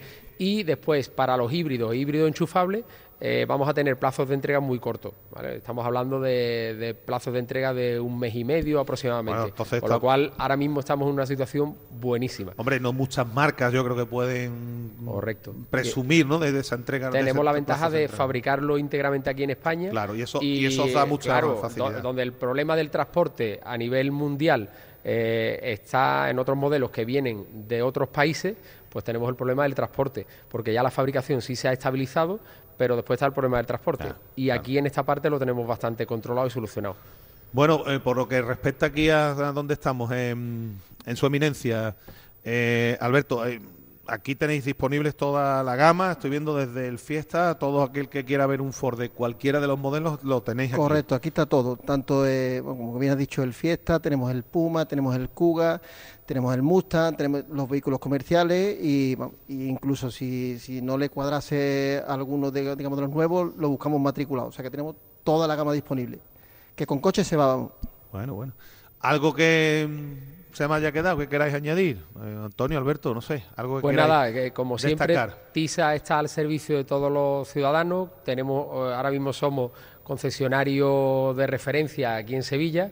Para, para toda Sevilla los sevillanos. Que, que, lleváis, ya un rato en TISA. ¿eh? Llevamos ya Que yo recuerdo cuando era muy muy joven y escuchaba al maestro Araujo, TISA Ford, que iba con, los desplazamientos, las cosas del maestro. que claro. Y te estoy hablando, claro, que estoy hablando de hace 30 o 30 y tantos años. éramos unos chiquillos, seguramente. Qué barbaridad. ¿Cómo, pues pasa el tiempo? Efectivamente. Y, seguimos aquí, seguimos liderando, seguimos liderando también atención al cliente, que al final eso priva mucho y teniendo un servicio postventa extraordinario. Con lo cual, en cualquiera de nuestras cuatro exposiciones disponemos de taller para los mantenimientos, tenemos carrocería, en fin, y vehículos seminuevos, pues también somos líderes. Y muy importante también, que no había yo reparado el asunto, el tema de la financiación. Sí. también, ¿eh? Tenemos, digamos, la, digamos, el producto estrella, digamos, de, de, Ford, que es la multiopción, ¿vale? Que te da la opción de tener un coche durante dos, tres o cuatro años, ¿vale? Con la posibilidad de cambiarlo en las mejores condiciones, ¿de acuerdo? Y bueno, y como se avecinan, la tecnología va evolucionando tanto, pues te da esa gran posibilidad que, que, bueno, que la hacemos con las mejores condiciones posibles para que el cliente se haga bastante contento. Pues Antonio Lorca, Alberto da Costa, que lo dicho, gracias por abrirnos las puertas de, vuestra casa y que aquí está Tisafor, aquí y en la sede central a disposición de todos los, sevillanos. ¿eh? Así que muchas gracias. Muchísimas gracias a vosotros. Bueno, pues nada, señores, hemos llegado al final desde aquí, desde Tisa Ford, desde su eminencia, donde hemos estado ahí magníficamente, ¿eh? donde nos acogen siempre con los brazos abiertos. Y, nada más, ¿eh? ¿eh? llegamos al final de nuestro directo Marca Sevilla en el día de hoy. Mm, Desemplazamos ya para mañana, porque esta tarde tenemos marcador, llegan los partidos de la Liga de la Liga de Campeones. Partidazo de resolución ya de los octavos de final. Correcto, bueno, si hay algo lo contaremos, ¿no? Pero mañana a la una estamos de nuevo con ustedes si lo desean. Muchas gracias por haber estado ahí. Pasen una feliz tarde, adiós.